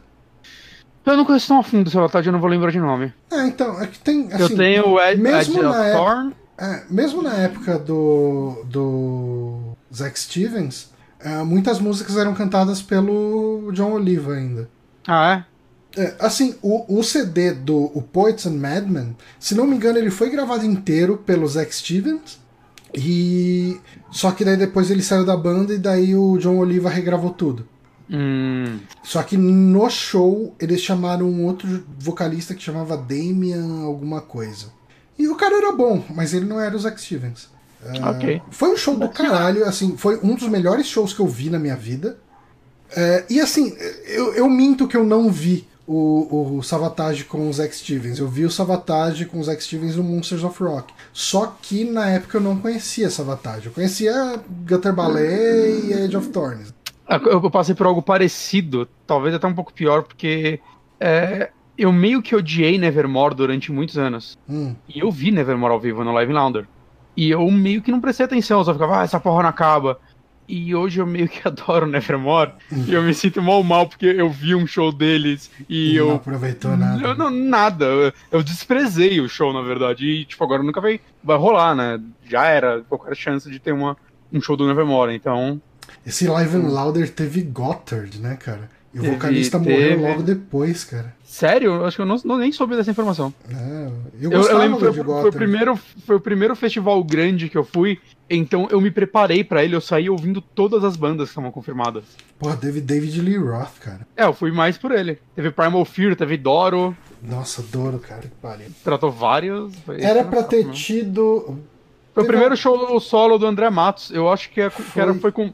Acho que foi com o Eloy na bateria, inclusive. Ele deveria ter uns 14 anos. Então, era pra ter tido alguma banda que cancelou e foi o André Matos. Você Era lembra? o Black Label. Era o Black Label Society. Fiquei muito puto porque eu queria muito ver Black Label. É. Na época eu gostava Mas muito foi, Black foi Label. o último festival de metal que eu fui. Não teve nenhum depois. Tô pensando. Ah, tipo, eu fui recentemente no do King Diamond, né? Foram umas 5, 6 bandas, conta como um festival. Hum. Que eu fui pelo King Diamond e o Lamb of God. É. Mas assim, ban- uma banda que eu me arrependo muito de não ter visto, né? E essa ninguém vai ligar, é o Pain, que é uma das minhas bandas favoritas. Eles fizeram um show aqui. E é tipo uma banda que eu nunca pensei que eles iam vir, saca? Uhum. E vieram, e nunca mais vieram, eu acho que nunca mais vão vir. É, e eu não fui e tal, que eu tive uns problemas na época e tal. Perdi um parente, eu não tava muito com a cabeça. Mas no dia do show eu lembro que eu quase fui. Hum. Tava muito. Ah, cara, eu vou nessa porra. E aí eu lembro que eu entrei no carro, mas eu olhei o horário assim, já era tipo 7 horas no Cariocas, e o Cariocas os shows começam cedo, né? Que lá fecha cedo. E aí eu, ah, não vou jogar tempo, foda-se, eu desisti. E hoje eu me arrependo muito, muito de não ter ido nesse show. Que é a minha- uma das minhas bandas favoritas e na turnê de um dos melhores álbuns deles, que eu considero hoje. Então. Depois eu vi o Hipócrise, que é outra banda do vocalista, eu vi um ano depois, então eu tô feliz, mas ainda quero ver Pen. É, eu acho que a minha, minha maior, eh, meu maior arrependimento realmente acaba sendo o Dio. Mas, cara, eh, shows que eu fui e adorei tem uma porção, viu? Ah, eu também. Cara, tipo, Motley Crue foi um show que eu adorei ter visto. Bon Jovi, cara, eu achei um show legal pra caramba de ver. Ahn, que mais, cara? Cara, Rush. Nossa, o Rush é. Puta, esse eu me arrependo de não ter visto. Caralho, mano. Rush foi. Eu acho que eu já contei isso num podcast. Mas o Rush, eu era muito afim de uma mina que estudava comigo. Eu pagava um pau e a mina cagava pra mim. Muito. e, e daí ela falou: Ah, eu vou no Rush, quer ir comigo? Então, eu falei: Ah, vamos, né? Tal, vamos. E daí eu fui, comprei ingresso de, de cambista né, na entrada e tal. A gente entrou lá e ela falou: Ah, eu vou ver mais de perto e tal. E eu falei: Ah, beleza e tal. E daí eu acabei ficando mais no fundo mesmo. Meio que me liguei que não ia pegar ela mesmo, que não ia rolar nada. E eu desencanei e tal. Eu falei: Vi o show inteiro chorando. Deixa eu aproveitar essa banda. E cara, que show incrível. Foi a turnê do Rock in Rio, né? Do Rush in Rio. Sim. Cara, eu, eu me apaixonei pela banda. assim. Eu, Você não, não Eu- conhecia muito na época? eu conhecia Tom Sawyer e Fly By Night. Ok. É, eu virei fã da banda nesse dia. Tipo, Uhum. virei fã, fã mesmo, assim, de. É muito raro uma semana que eu não escuto Rush pelo menos uma vez. Hum. Sabe? Tipo, eu. Hoje em dia eu amo Rush, assim, sabe? Tipo, e foi muito por acaso, né? Totalmente por acaso. Eu, eu quase perdi agora um show que eu, que eu queria muito ir, que é Hum. o Ginger. Só que aí eu tava já meio desencanado, agora tava meio com preguiça, meio perda de grana. E aí tava os lances do corona, ah, mano, eu não vou em show. E aí adiaram o show, então agora eu tenho mais uma chance. Ah, é. Se, se, se, se a gente sobreviveu ao apocalipse, eu tenho mais uma chance de. Fica essa motivação. Vi eles há um ano e meio atrás, mas eu quero ver de novo. Eu me arrependo É. de não ter visto o André Matos uma última vez antes dele morrer. Ah, eu não, não- nunca fui muito fã, então. É, eu. Assim, eu só não me arrependo mais porque Angra e Xamã são as bandas que eu mais vi na minha vida. Assim, eu, eu acho que eu vi Angra sete vezes Caralho. Sendo quatro com André Matos. E eu vi o Xamã umas cinco, seis vezes. Acho que as bandas que eu mais vi eu, na minha eu vida... gostaria de ter visto uma última vez. Acho que foi Iron Maiden e Ice de Earth, que eu vi três vezes cada uma. Acho que foram essas. Iron Maiden acho que eu vi umas quatro. É, eu vi, vi três. Eu vi uma com o Blaze. Ah, porra, queria ter visto. Eu, eu veria com Blaze. Eu vi, Eu gosto vi a, a turnê do Virtual Eleven, que derrota. É, é um péssimo álbum, mas eu gosto do, do Blaze. Mas eu vi a turnê do Virtual Eleven. Eu, cara, eu ganhei ingresso pra ir no Rock in Rio, que eles gravaram aqui. Hum, E não fui, porque na época eu namorava uma menina de Brasília. E eu tava com passagem comprada pra Brasília já. Eu falei, Hum. ah, não, não vou descartar essa. Tipo, não vou largar essa passagem, ter que ir atrás de hospedagem no Rio de Janeiro durante o Rock in Rio. é, ia, ia gra- gastar uma grana, né? É, daí eu acabei desencanando, mas eu acho que, se não me engano, era pra conhecer os caras no camarim e o caralho. Caralho! Aí você tinha que Porque você lembra que o, o Brave New World vinha com um encartezinho pra você preencher, fala que loucura você faria pra conhecer o Iron Maiden, uma coisa assim? Cara, não. Você tem o Brave New World? Eu tenho, mas Se esse pau meu não veio porque o meu eu comprei depois do, do Rock in Rio, assim. É. Se Talvez, não- se você olhar aí, talvez tenha. Mas eu Hum. mandei isso e ganhei. E eu desisti, não fui. Caralho, você ganhou É. a promoção do encarte do CD, Johnny. Pois é. E não fui. Um fã não ganhou isso pra você não ir. Pois é. Ah, mas devia ter uma fila, chamaram o próximo, foda-se. Ok. Vamos para a próxima pergunta aqui. Ainda tem uma pergunta do Rodrigo Silva. Hum, Alguma possibilidade de fazer um Cine Bela Merda? Cara, o, o Cine Bela Merda, é, eu acho que se eu fosse fazer ele de novo, eu não sei se eu ia querer fazer assistindo o filme e comentando. você ia querer assistir sem comentar? Eu queria, eu ia querer assistir e depois comentar o filme. Hum. Aí ia ser mais um podcast. Esse é um podcast de filme merda. Gosto. Porque, é, cara, é, me estressa muito as respostas das pessoas nos comentários do Cine Bela Merda. É, isso acontece mesmo. Cara, enche o saco, mano. Você chega lá, você fala, porra, alguém comentou num vídeo. Você vai ver, nossa, achei que fosse o filme completo. Só uns bosta falando e não sei o que. Fala, ah, mano, saco. Daí você vai lá e muta o cara, e bane o cara, o beta, sei lá. Tipo, nem responde mais. né? Mas só o fato. No começo de- a gente brincava, mandava rostinho triste e tal, mas. É, hoje em dia só enche o saco. Esse é o problema, mas assim, eu gosto de assistir filme merda, principalmente se ele é revoltante de ruim. É, é muito bom fazer isso. Mas assim, se a gente fizesse, eu ainda acho que a gente, nós dois deveríamos assistir junto por Discord, comentando pra depois gravar. Pode ser, Porque eu pode acho ser. que filme merda é, funciona melhor vendo com alguém. Assistir junto é bom, né? É. Porque senão é, vira tédio pra mim. Uhum. Agora, com, vendo com alguém, é tipo, caralho, a gente vai rir junto, falar, ficar comentando o filme, saca? Uhum. E aí depois gravar um podcast, pode funcionar. Pode ser, a gente pode deixar a live da gente assistindo o filme só pra, pra patrões e tal, e o podcast Depois não- é. É, faz no, no Twitch, né? Não sobe pra não ter que lidar com seres humanos Uhum. ruins. E depois gravar uns comentários breves, sem pesquisa, assim, só tipo, já falar na sequência. Pô, a gente Pode fazer isso, hein? Gostei da ideia. Pode ser, cara. É, é, o, foda é que são umas três horinhas aí, né? É. Mas vez a gente pode tentar fazer. Talvez numa sexta, já que a gente tá de quarentena mesmo. Fazer um É. teste. Ou. Eu não sei, às vezes até domingo, terminar a semana fazendo uma coisa dessa. Pode ser, começar. Sabia, Johnny? Ser Domingo é o primeiro dia. Pode ser. Próxima pergunta. Tem mais, mais uma, uma pergunta do Rodrigo Silva aqui, né? Vocês agora trabalham. Vocês agora trabalham para Lego e podem escolher os próximos jogos em formato de Lego. Quais vocês escolheriam? Ah, Lego de Volta ao Futuro, Lego Dark Souls, Lego Game of Thrones, etc. Olha, assim, eu tô muito cansado dos jogos Lego. Mas é, ler Lego de Volta para o Futuro, tipo, me deu um negócio tipo, hum, eu acho que eu jogaria isso. Uhum. Saca, Lego de Volta para o Futuro, eu jogaria. Eu, eu faria um Lego Lego. Um Lego só com os personagens do Lego. Eu acho que isso já existe. Tem o Lego Worlds, né? Não, não, mas eu não quero o Lego que misture outras franquias, é só os personagens, tipo, cidadão genérico. É, aquele Lego City Undercover é meio que isso.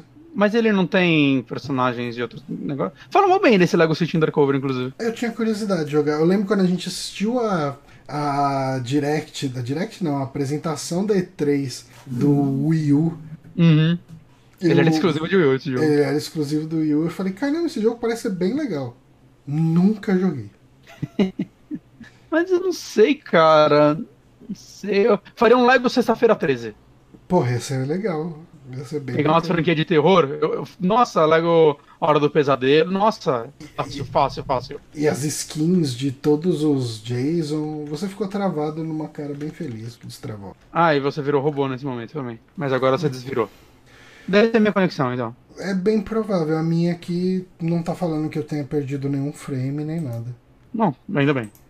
Mas Lego de franquia de terror, é- essa é a minha resposta, com certeza. Eu amaria. Eu, eu, com certeza, esse com certeza eu, eu pegaria. Eu vou ser corporativista aqui e vou falar Lego Star Trek. Eu pensei que você ia falar Lego rede social, tá ligado? Aquele, aquele filme do, do Facebook. Sim. Pronto. Não, cara, mas Lego, Lego Star Trek. Star Trek teria muita coisa. Montar cada uma das Enterprise ou das naves. Você Sim. ter personagem de todas as séries, né? Da clássica, da Discovery, da Voyager, da. Esses tempos eu quase baixei aqueles Lego Batman que deram na Epic Game Store todos, né? Os três. Hum. Eu tava quase escolhendo um deles pra jogar só pra, tipo, ah, cara, deixa eu abrir um joguinho do Lego aqui e, sei lá, botar um podcast Uhum. e ficar jogando. Mas, mas o meu lance com os Legos é. Eu perdi um pouco o interesse deles. Começaram a colocar dublagem. Eu achava tão mais legal quando Nossa, não era tinha tão mais dublagem. legal sem voz, né? Eu concordo 100%. Que eles ficavam gesticulando pra conversar. E- eu achava que eles faziam um trabalho tão criativo. E aí, tipo, a dubla... E eu acho que eles começaram, não sei se todos, mas alguns, tipo, do Senhor dos Anéis. Acho que eles só pegavam as dublagens do filme e encaixavam. E aí, pra mim, Encaixaram. não, E era, interessante. ruim, né? Porque eram umas vozes tudo mal mixada, cada uma tava numa altura. É, eu, eu não gostava. Era ruim, não era bom. É. Um desses Lego Batman tem uma dublagem bem legal, muito boa. Eu acho que é aquela É porque- que você joga com os vilões e tal. Eu achei mó legal. É porque Batman virou uma. O Lego Batman virou uma franquia no cinema também, que a galera gosta muito, né? Cara, eu assisti eu o acredito Lego que- Batman, eu dei muita risada vendo essa merda, cara. Eu tenho vontade de ver, eu vi algumas cenas. Já no YouTube parece. Tem no NetSuite, no NetSuite, no, no Netflix. É, eu tô ligado. É, é só um negócio, tipo, ah, um dia eu vou ver. Cara, assiste. Eu assisti e me diverti muito. E aí eu imagino que eles tenham, tipo, essa qualidade das animações tenham trabalhado em casadinha com os jogos, né? Uhum, Talvez os mesmos dubladores e tal. Bem provável. Uhum. Não confirmei. É, Mas é, chuto. é- é bom, é divertido, cara. Eu dei muita risada. Ah, tá, agora temos as perguntas do André Caoro. Uhum. Caramba, já são quase 11 horas, cara. Sim, A gente enrolou. É a gente Enrolou bem. fez um, um mini documentário sobre a história do site também, né? Sim, isso aconteceu. Então vamos lá, a pergunta do André Caoro. Boa tarde, Bonatti Johnny. Aqui vão algumas perguntas para o saque. Qual mecânica. Peraí. Ah, para usarem em caso de emergência, alguém, se ninguém mandar alguma que preste. Não, imagina, vocês estão mandando perguntas muito boas. Qual mecânica vocês sentem falta nos games em geral? O que vocês acham que nessa altura do campeonato seria algo que todo jogo deveria ter? Uma mecânica que faz falta. Quick Time Event. Mentira. Mecânica que faz falta, cara. Ó, sabe uma coisa que me faz falta? Hum, Um jogo de plataforma que não tem pulo duplo. Não faz falta isso. Não, pra mim faz. Mario não tem pulo duplo. Mas em alguns momentos tem. Não, só quando você pulou no chapéu. mo. Você pode pular o Yoshi, você pode deixar o Yoshi morrer e você pula a segunda vez. Ah, porra. É... Cara. Mecânica de você mexer no seu inventário pelo casaquinho, igual no the Dark. Mecânica Cara, que você tem eu- falta. Eu tenho certeza que tem várias e é uma parada que assim que acabar esse programa eu vou falar, caralho, como eu não falei disso, meu. Uhum. Mas tá foda tirar da cabeça agora. Você sabe uma mecânica que eu gosto e eu queria que mais adventures tivessem? Hum. É a mecânica de combinar pistas do Blackwell. Tipo, você tem, Hum, você tem duas informações, daí você anota as duas informações do caderninho. Aí, tipo, ah, sei lá, a casa estava fechada, é, fulano perdeu a chave. Daí você junta as duas informações. Ah, a chave estava. A, a a casa estava fechada porque o fulano perdeu a chave, sabe? Tipo, você junta Hum. duas informações e você tem uma informação extra que você vai poder usar em outros diálogos e tal. Essa é uma mecânica que eu acho legal. Eu acho que mecânicas de investigação em jogos de point and click que me fazem falta. É, eu tem. gosto muito de mecânica de investigação de modo geral. Uhum. Eu, eu queria mais mecânicas de dar multa em carro, que nem naquele jogo lá. Viu? É um Gambé Simulator. É. Hum, Cara, em muitos FPS eu sinto falta da mecânica, pra chamar de mecânica de colisão no cenário. Tipo, o Red Faction era um jogo que fazia isso muito legal no primeiro. Hum. De, ah, meu Deus, eu tenho que ir pra aquela sala, eu posso explodir a parede e ir pra aquela sala. Uhum. É, eu sinto que isso hoje em dia demanda mais pra fazer, mas eu, eu acharia muito legal uns shooters assim. Com, com esse tipo de coisa. É, é que uma coisa que eu senti falta também eram shooters menos realistas, né? E. Saca, tipo, eu não aguento mais jogos militares. Tipo, piada essa parte. Eu, eu não aguento mais jogar Call of Duty, esse tipo de jogo. Uhum. E por muito tempo foi isso que era FPS, na Sim. geração passada, principalmente. E agora. Não, agora não, cara. A gente tem Doom, tem Wolfenstein, tem uma porrada de jogo indie aí que eu gosto, né? Tipo Medieval, que, que tá tentando trazer de volta aquelas mecânicas mais antigas de shooter, armas mais é, criativas. O jogo é um arcade, foda-se. É, armas criativas e tal. Eu sentia falta disso.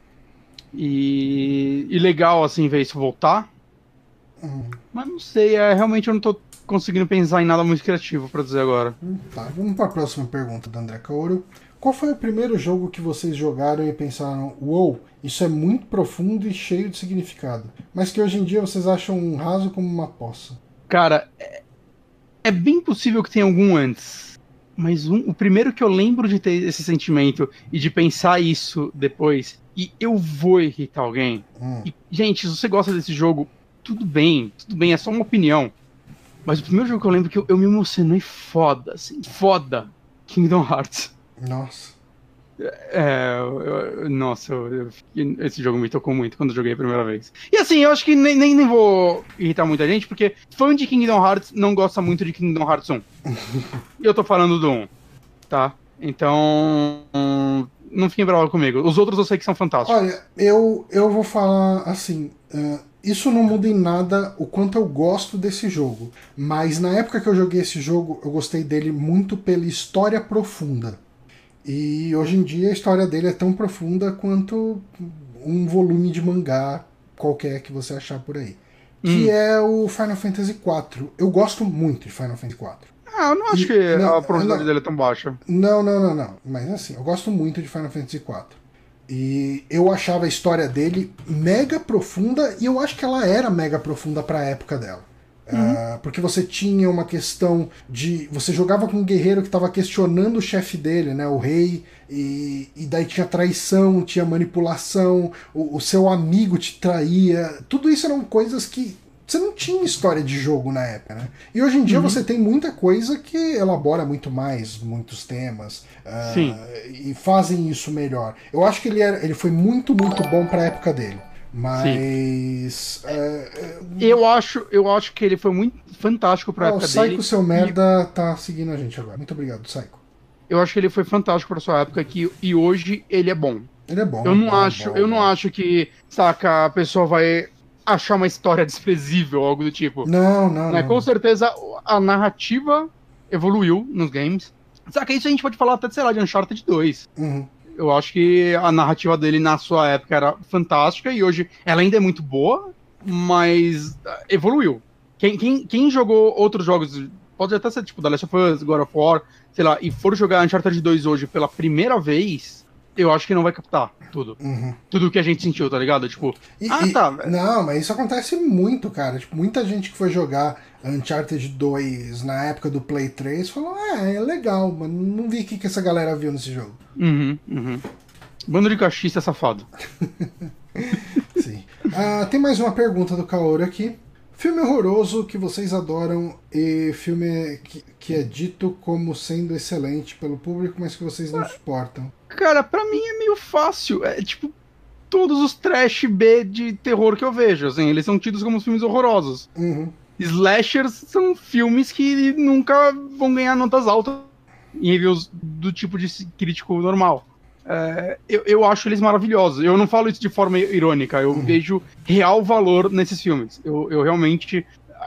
Pra mim, eles são incríveis, saca? Eu, eu vejo eles como. Ah, uau, é tipo, se eu tivesse um grande sonho na minha vida, seria participar de uma produção dessa.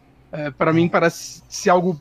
Não todos, mas eu vejo eles como coisas feitas por pessoas muito apaixonadas pelo que estão fazendo, que não se importam em agradar ninguém e só querem se divertir e criar um produto divertido. Uhum. Saca? E eu acho que eles conseguem entregar isso. Muitos, é claro, que são feitos por estúdios e porque Sexta-feira 13 fez sucesso, então vamos copiar ele para ganhar dinheiro. Na própria Sexta-feira 13 foi feito porque Halloween fez sucesso. Mas, sei lá, cara, eu olho muito esses filmes, eu gosto. São filmes que eu gosto de ver documentários sobre, making offs, porque me interessa ver essa galera e eu vejo um real valor em tudo que tá sendo feito lá, saca? Cara, eu vi. e até é técnico, visto. assim, tem muito filme que faz coisa experimental. Né? A gente pode, desde o óbvio, como um Evil Dead da vida. Você já deve ter visto, mas eu vi recentemente uma entrevista do Tom Savini no David Letterman. Cara, eu não vi, eu não sabia que existia. No YouTube, bem legal, cara. Ele mostrando Caralho. os efeitos, do, tipo, os, os, Como que chama lá? As Caralho, eu já cheguei... Animatronic. Né? Os animatronic do Jason e tal.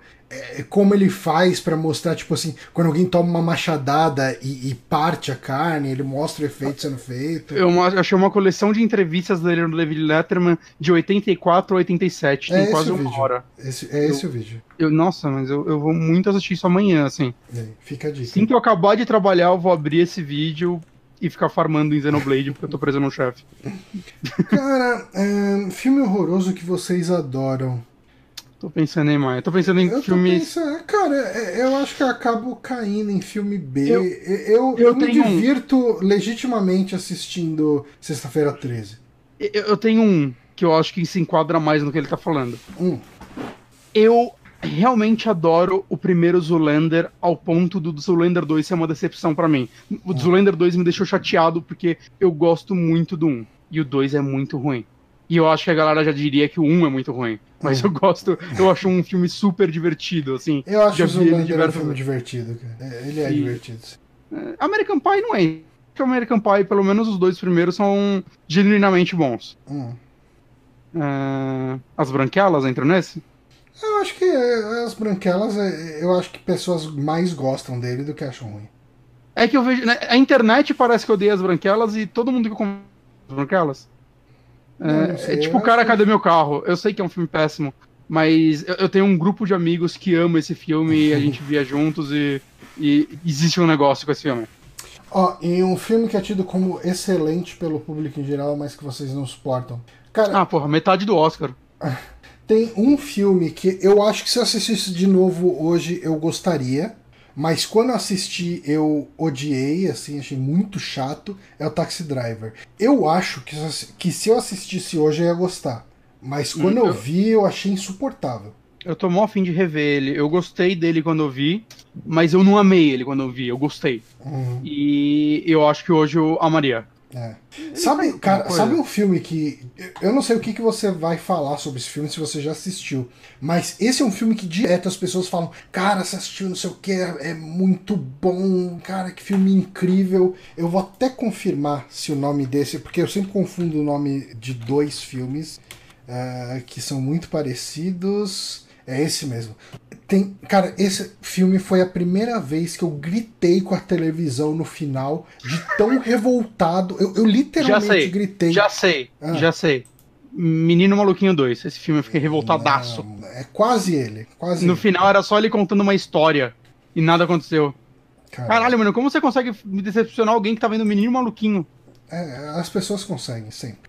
Uma criança. Mas um filme que me fez gritar com a televisão depois que eu quando eu, chegou, quando eu cheguei no final foi aquele Truque de Mestre.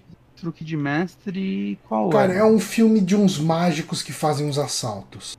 Ah, eu lembro que eu gostei desse filme, mas eu peguei da metade pro fim. Nossa, cara, mas eu fiquei revoltado num nível absurdo assistindo esse filme. Por quê?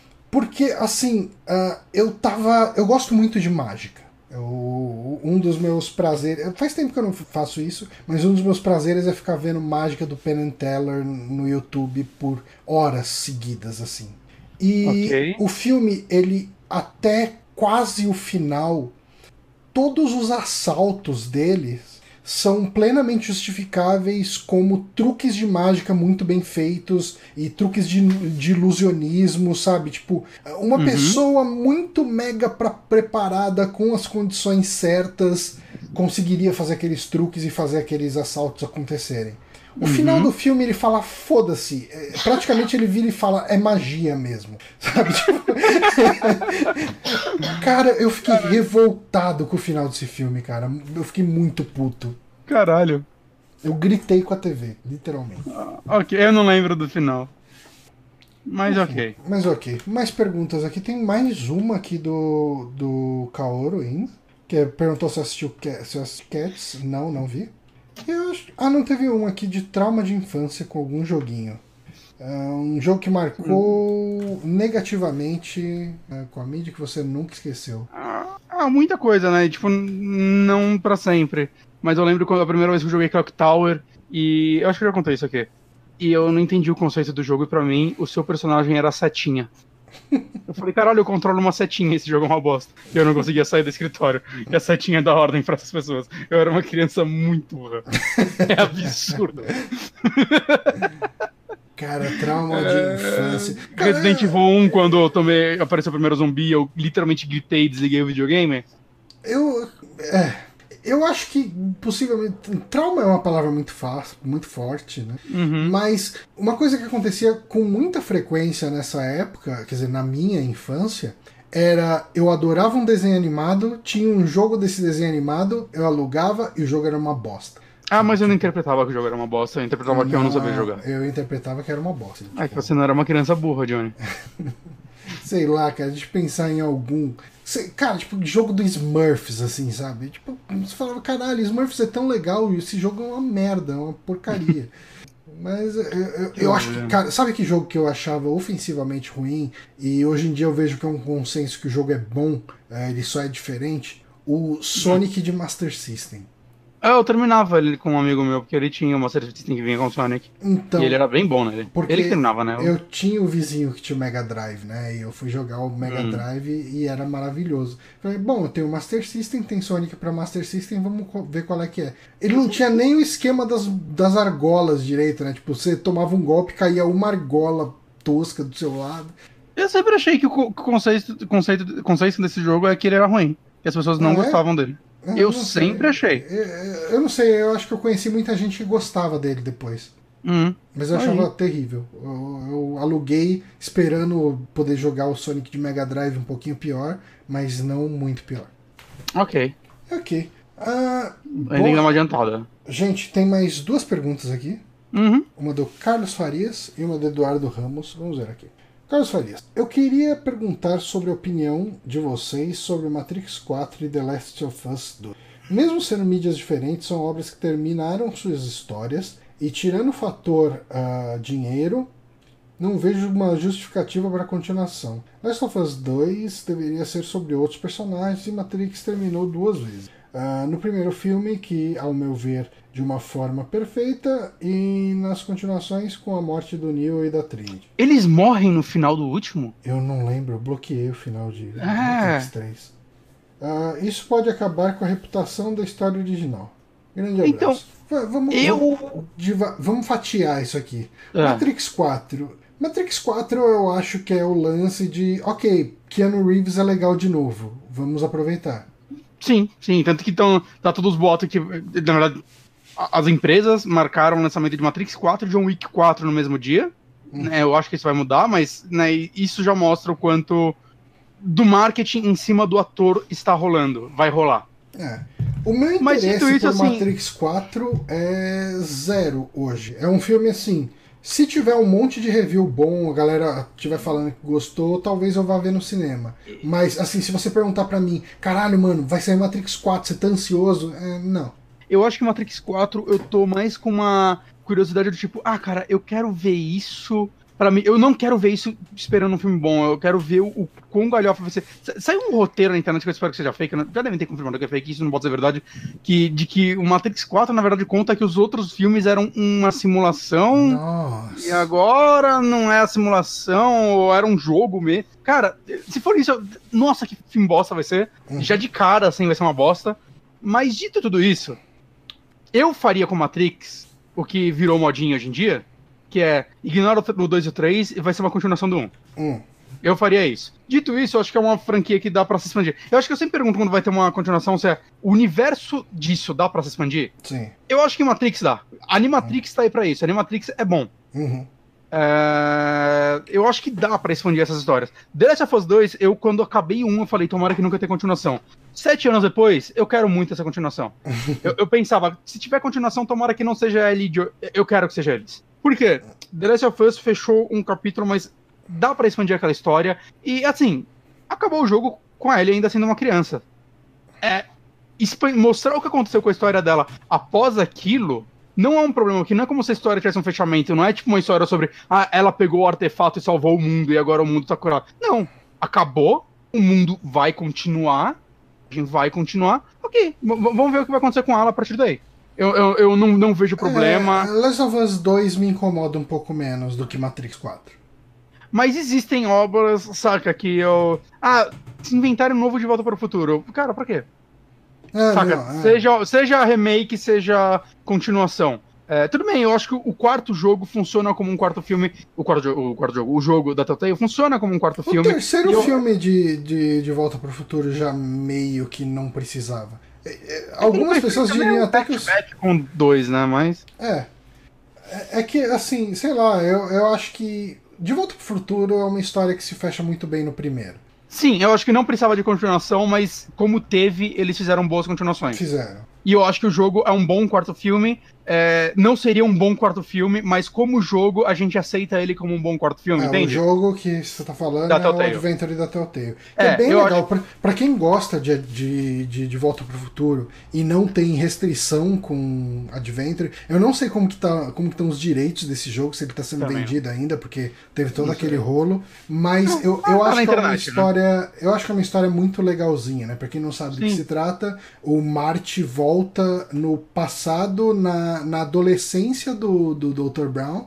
É, é um conceito interessante pra explorar. É, ele precisa convencer o Dr. Brown a ser um, um doutor, porque ele tá indo. Tá, ele tá seguindo os caminhos que o pai dele queria, que ele fosse advogado, e se Uhum. ele não virar um, um doutor, ele nunca vai inventar a máquina do tempo, e daí ele vai deixar de existir ali naquele tempo. Uhum. É, é uma história bem legal, eu acho que eles aproveitam toda a questão, a- os ícones do filme, né? Tem um Tannen lá também, né? Tipo um bife da vida. Tem uma participação do próprio Michael J. Fox, né? Quem faz a, a voz do, do Marty é um moleque que imita a voz igualzinho dele. É porque, pra quem não sabe, o Michael J. Fox, né, ele, ele tem Parkinson Uhum. e é difícil para ele. Ele faz trabalho de dublagem, né? Não sei se ele ainda faz, mas ele dublava os Little e tal. Mas na época do jogo tava difícil pra ele. Uhum. Né? E pegaram esse moleque, acho que o Michael J. Fox deu todo, tipo, não, leva ele, ele tá animal, assim, né? Ele faz perfeito realmente a dublagem do Michael J. Fox, mas ele faz uma pontinha no último capítulo pra. Não, um personagem que aparece por cinco minutos que eu acho que foi bem respeitoso da colocado Sim, ele ali, ele ter uhum. aceitado o papel. Né? O, o Doc é feito pelo. Ai, qual é o nome dele? O Christopher Lloyd. O Christopher Lloyd. O Biff, acho que também é feito pelo ator do Biff. Se eu não me engano, acho Não sei. Tem mais algum ator do fazer. filme. É, eu acho que tem mais algum ator do filme que tá no. Ou é a mãe do Marty, não lembro. Uhum. Tem mais algum ator do filme que tá lá. Mas. Mas é legal. Uhum. Mas assim, eu, eu não sei, cara. De modo geral, eu não sou da pessoa que acha que ah, uma continuação vai estragar a obra original. Ah, se for uma bosta, beleza, foi uma bosta. Uhum.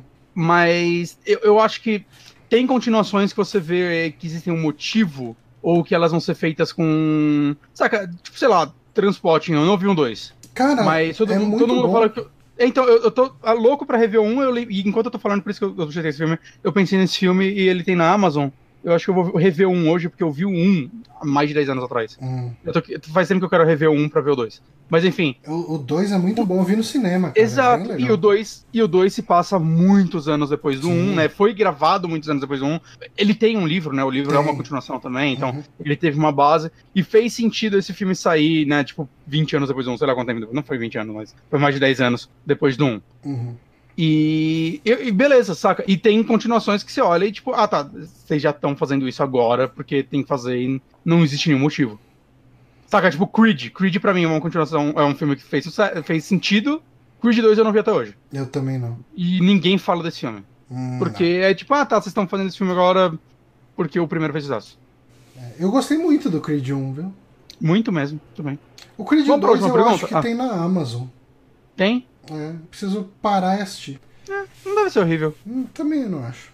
Mais Ah, uma última pergunta. Vamos lá, a última vamos- pergunta aqui é do Eduardo Ramos. Boa noite, amigos do meu podcast favorito. Oh, que Com o lançamento do filme O Poço para o serviço de streaming da locadora vermelha, envio a pergunta: o que cada um de vocês, incluindo o possível convidado, não, levariam para o poço e qual hábito gostariam de matar para justificar a quarentena? Um abraço. De Guarulhos, Eduardo Ramos. É, vale falar que eu assisti o filme com essa pergunta, que eu vi um, um burburinho sobre ele, mas eu nem sabia do que se tratava, eu vi essa pergunta, hum, tá, deixa eu ver qual é que é. E aí eu assisti, eu achei muito bom. Gostei É, muito desse filme. Eu assisti porque tinha um monte de gente comentando sobre ele no, no Twitter. Eu falei, ah, vamos ver qual é que é. Gostei muito Uhum. do filme também. Tá no Netflix, né? Conforme o Eduardo falou. Eu acho que eu entendi tudo dele. Eu não entendi porque o cara se voluntariou pra estar lá ainda. Hum, eu não entendi também. Né, então, mas beleza. Não sei se isso também é. Não. Mas. Se isso é o quê? Se, se ele- se o filme deixa claro em algum momento e eu pesquei, Hum, ou se só não tem essa informação mesmo. É. Mas o que você levaria, Johnny? Um Nintendo Switch? Ah, importante, né? Pra, só pra situar do que se trata o filme. ah, basicamente as pessoas ficam presas num lugar que tem um monte de andar. Vamos, É uma cadeia, vamos dizer assim. Não vamos falar quantos, porque é uma parte da experiência. Uhum. E cada andar ficam dessa cadeia e ficam duas pessoas. Uhum. Cada pessoa tem direito a levar uma coisa pra lá. Uhum. E todo dia desce uma plataforma. né? O, o nome do filme em inglês é The Platform, né? Se não me engano. Uhum. ah, com comida. E assim, ah, no primeiro andar, eh, essa comida que vem é um banquete daqueles de festa da rainha, sabe? Tipo, Uhum. bolos de muitos andares, pernil, escargot, eh, tipo vinho francês, tipo como, como que chama lá o doce? É, panacota, sabe? Tipo, as coisas mega elegantes, um monte de doce. E essa plataforma ela vai, ela fica ah, alguns minutos numa no andar e ela Deve ser desce. um, pro dois minutos, né? Bem rápido. É, é bem rápido. E ela desce pro andar de baixo. E daí o pessoal do andar de baixo tem que comer o que sobrou do que o pessoal do andar de cima ah, deixou. São, é, E, e, assim, são, são muitos andares. Então você imagina como a situação chega nos andares mais baixos. uhum. E o filme brinca muito com essa ideia de ah, como a sociedade vive e o quanto que os caras que estão mais no alto se importam com os caras mais de baixo. E tem todo o lance de que a cada um mês é, todo mundo muda de andar. Aham. É, então, um dia você pode estar no quinto andar, no outro você vai estar no quinquagésimo. Uhum. Então você nunca sabe, assim, como, como vai ser o próximo mês.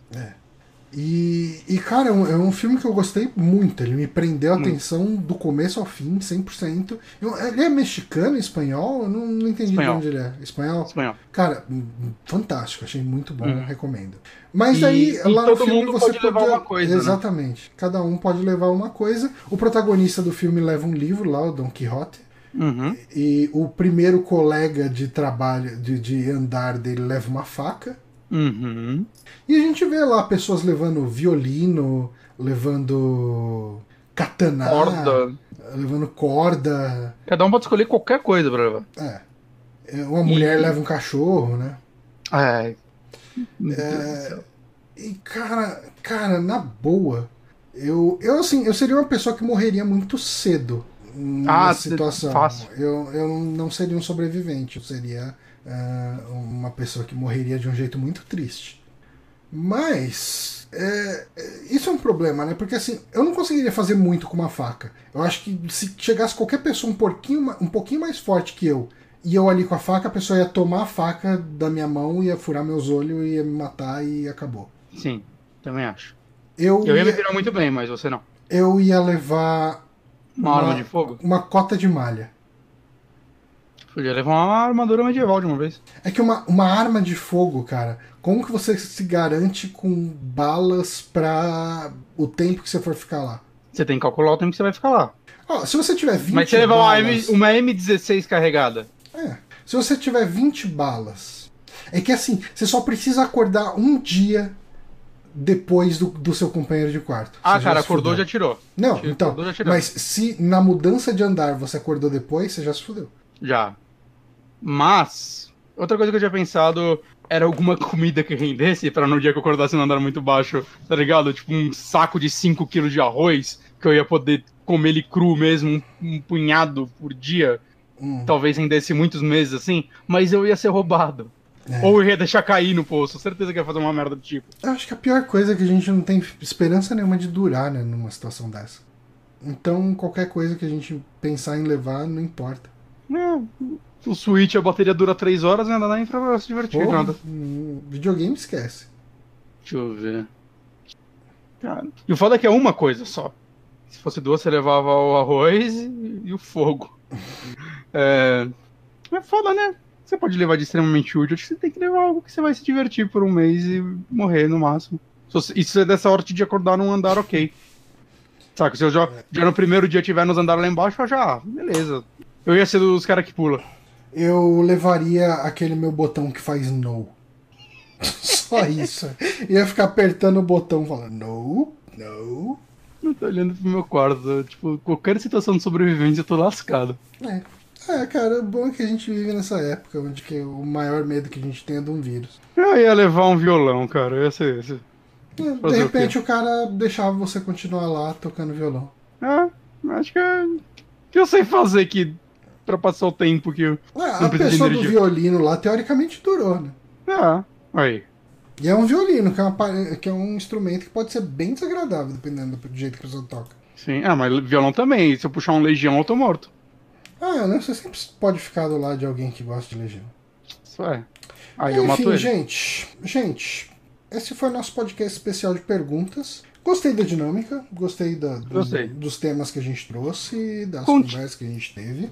Continue enviando perguntas que aí quando a gente acumular bastante, a gente pode fazer, talvez, mês que vem, outro, sei lá. É, quem sabe, assim, hoje foi no, o dia 2 de abril. Uhum. Quem sabe no primeiro programa de maio, né, que vai ser no dia 7 de maio, a gente não pode fazer um novo desse se tiver perguntas o suficiente. Exato. Mas obrigado principalmente ao pessoal que mandou as perguntas. Eita, chegou mais uma pergunta na aba de promoções. Eu já vou guardar ela pra próxima, porque senão fudeu. Na aba de promoções. Não sei porque eu abri o, o, o negócio do Super Amigos, aí a aba de promoções tinha e-mail novo, eu abri e tinha uma pergunta lá. Ok. É. Mas chegou às 11h52. Então, como se. Ah, mandou às 11h52 da manhã. É. Mandou em tempo. Por que tá na aba de promoções? Só pergunta, homem. Bom, deixa aí pro próximo. Uhum. Eu vou criar uma pastinha perguntas, que aí eu vou arquivando tudo lá e facilita a nossa vida. É, tá, é, se não tivesse tão tarde, que agora já são co- 11h30, É. a gente pegava essa pergunta aqui do, do Rafael Pado- Padovan. Mas ah, eu vou deixar ela aqui como não lida. E. Cara, é, vamos tentar fazer acontecer pra semana que vem? Pra- pro, pro mês que vem? Sim, eu achei legal. Eu acho que a galera vai gostar também. Uhum, Criei aqui a pastinha perguntas. E é isso aí, né? é isso que aí. faz, né? Não sou muito bom com e-mail, gente. É. Encaminhei pra lá.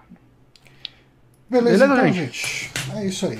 Bom, queria agradecer ao pessoal que mandou as perguntas, principalmente aqui ao Felipe Gonçalves, ao Patrick de Oliveira, ao André Caoro, nosso queridíssimo Moonrunner, o Carlos Farias, o Eduardo Ramos e, obviamente, o Rafael Padovan, que nós não lemos a sua pergunta hoje, mas ah, fica aí de buffer já pro próximo programa. Aí depois a gente lê a pergunta dele, aqueles negócios tipo, meu Deus do céu, é urgente, eu tenho um emprego, mas me ofereceram uma vaga, eu tenho que aceitar até amanhã, o que eu faço? Daqui a um mês. Desculpa. Desculpa, cara. Culpa o Google que te mandou na parte de promoções por algum motivo. Ah, pior que a pergunta dele parece ter uma certa urgência. Vamos tentar responder? Ei, caralho. Eu sei que a gente já estava se despedindo, mas é que ele tá falando sobre uma decisão de compra. Se a gente esperar um mês, ele já vai ter tomado uma decisão errada. Sem a nossa. Sem o nosso conceito. Mas vamos lá, então, vou ler a pergunta dele. Então aqui. lê e já paga de dar pasta perguntas pra gente não refrigerar. Olá, Johnny Bonatti. Há um tempo atrás eu comecei a cogitar a ideia de comprar um Xbox One usado, a primeira versão dele mesmo, por causa do Game Pass. Vocês acham que vale a pena? Alguns pontos a serem considerados. Já tenho um Play 4 e Switch. O Switch não dá para sustentar. Os jogos são caros demais. Não jogo lançamentos por causa do preço. Eu espero o preço baixar até uns 80, 120 reais e compro no máximo um jogo por mês. Não me importo muito com gráficos e frame rate. Não tenho PC para jogar para rodar joguinho. Cara, hum, seguinte, eu tava na sua situação até muito pouco tempo atrás, inclusive o Inhamekil, que é o 20 nosso, tá sempre nas lives, ele se ofereceu a vender o Xbox dele a um preço muito bom para mim. Então, uh, de repente, vale a pena você conversar com ele, ver se ele já vendeu. Ele estava vendendo um preço muito, muito bom. E aí eu parei e pensei, porque assim, é, eu tô um pouco nessa situação. O Game Pass é uma coisa muito atraente para você tá sempre jogando alguma coisinha e não gastar muito dinheiro. Uhum. Só que. É, lançamentos, né? Sim. Só que eu resolvi esperar. Né? Eu não tô jogando muito nem Switch, nem, uh, nem o Play 4. Male male eu jogo alguma coisa no PC, né? Agora eu tô jogando Doom, mas é meio raro eu parar e jogar alguma coisa. Um, eu tava muito inclinado a comprar um Xbox One X. E daí eu virei e falei: Ah, o Xbox novo vai rodar tudo que tem no Xbox One X, tudo que tem no Xbox One, tudo que tem no 360, sabe? Foda-se, eu vou esperar. E daí, assim, eu vou esperar até o final do ano e eu tô tendendo muito a comprar o, o Xbox Series X. Um, é, então, assim, a minha opinião pessoal é: cara, você já tem o Play 4 e bem ou mal o Switch. Uh, aproveita o máximo que o Play 4 tem. Eu acho que comprar um console. A menos que você consiga uma oportunidade muito boa uh, para pegar um, um, Xbox One. Uhum. Sabe? Tipo, se você conseguir ir atrás de um usado, de repente conseguir pagar uns 600 conto nele, se pá, vale a pena. Porque. Eu acho que tem um outro meio também de você ver se vale a pena ou não para você.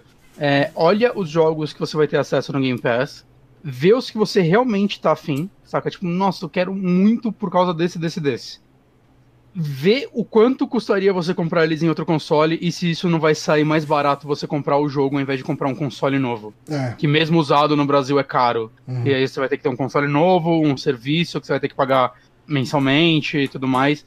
Ver se você realmente vai estar economizando dinheiro. Se você vai, se você olhar e falar, não, cara, tem, uma, tem 20 jogos aqui que eu quero, saca? Que eu com certeza quero jogar, eu preciso jogar esses jogos talvez valha a pena, mas dependendo, cara, às vezes você vai ver. Só se você não tem muito tempo, você vai ver que, tipo, no período de um ano você vai jogar uns três jogos. E é. talvez se você separar pra esses jogos separado. em promoção, separado, hum. ainda mais você falou que você não liga de jogar lançamento, talvez você gaste menos dinheiro e o dinheiro que você gastaria nesse console você guarda para talvez comprar a próxima geração no futuro ou algo do uhum. tipo. É. Né? Às vezes vale a pena fazer um cálculo desse tipo. Eu, eu sinceramente, assim, esse ano, ah, se eu for comprar alguma coisa, é o novo Xbox. É, e mesmo assim, com muito cuidado, porque o dólar hoje tá 5,40. Ah, esses consoles da próxima geração, acho que pra gente vai ser inviável no lançamento, cara. Ah, 4, 5 mil. Aqui. Calma, desculpa, eu, eu, iniciei a vinheta sem querer, o mouse solo aqui. Como eu chuto que eles vão estar nos 4, 5 mil sendo otimista aqui no Brasil, para mim eles vão ser bem inviáveis para grande maioria das pessoas. É. É, vai ser complicado, cara, bem complicado. Uhum. Mas vê isso, saca? Vê o quanto você tá jogando, o quanto você se realmente vai rolar uma economia você comprando um console novo ao invés de investir nos que você já tem. Você já tem dois consoles. Uhum. É isso, gente. Uh, obrigado novamente a todos pelas perguntas. Lembrando que o podcast só se mantém vivo graças ao apoio de vocês no apoia.se barra superamigos. Tem algumas pessoas que mandam doações pelo PicPay, no meu PicPay pessoal, que é o jluiz1981. Uhum. E tem o pessoal que dá assinatura pra gente aqui no Twitch, que é onde a gente transmite sempre às quintas-feiras em torno das 9 horas. Então, muito obrigado Exato. aos assinantes aí. Uh, uhum. Obrigado a quem acompanhou essa live e tá aqui até as 11h30 da noite. Uh, principalmente, galera, fiquem a salvo, se cuidem, não saiam de casa sem necessidade, lavem bem as mãos sempre possível e se mantenham vivos. Por favor. A gente fica aqui agora até a semana que vem. Um forte abraço. Beijinhos.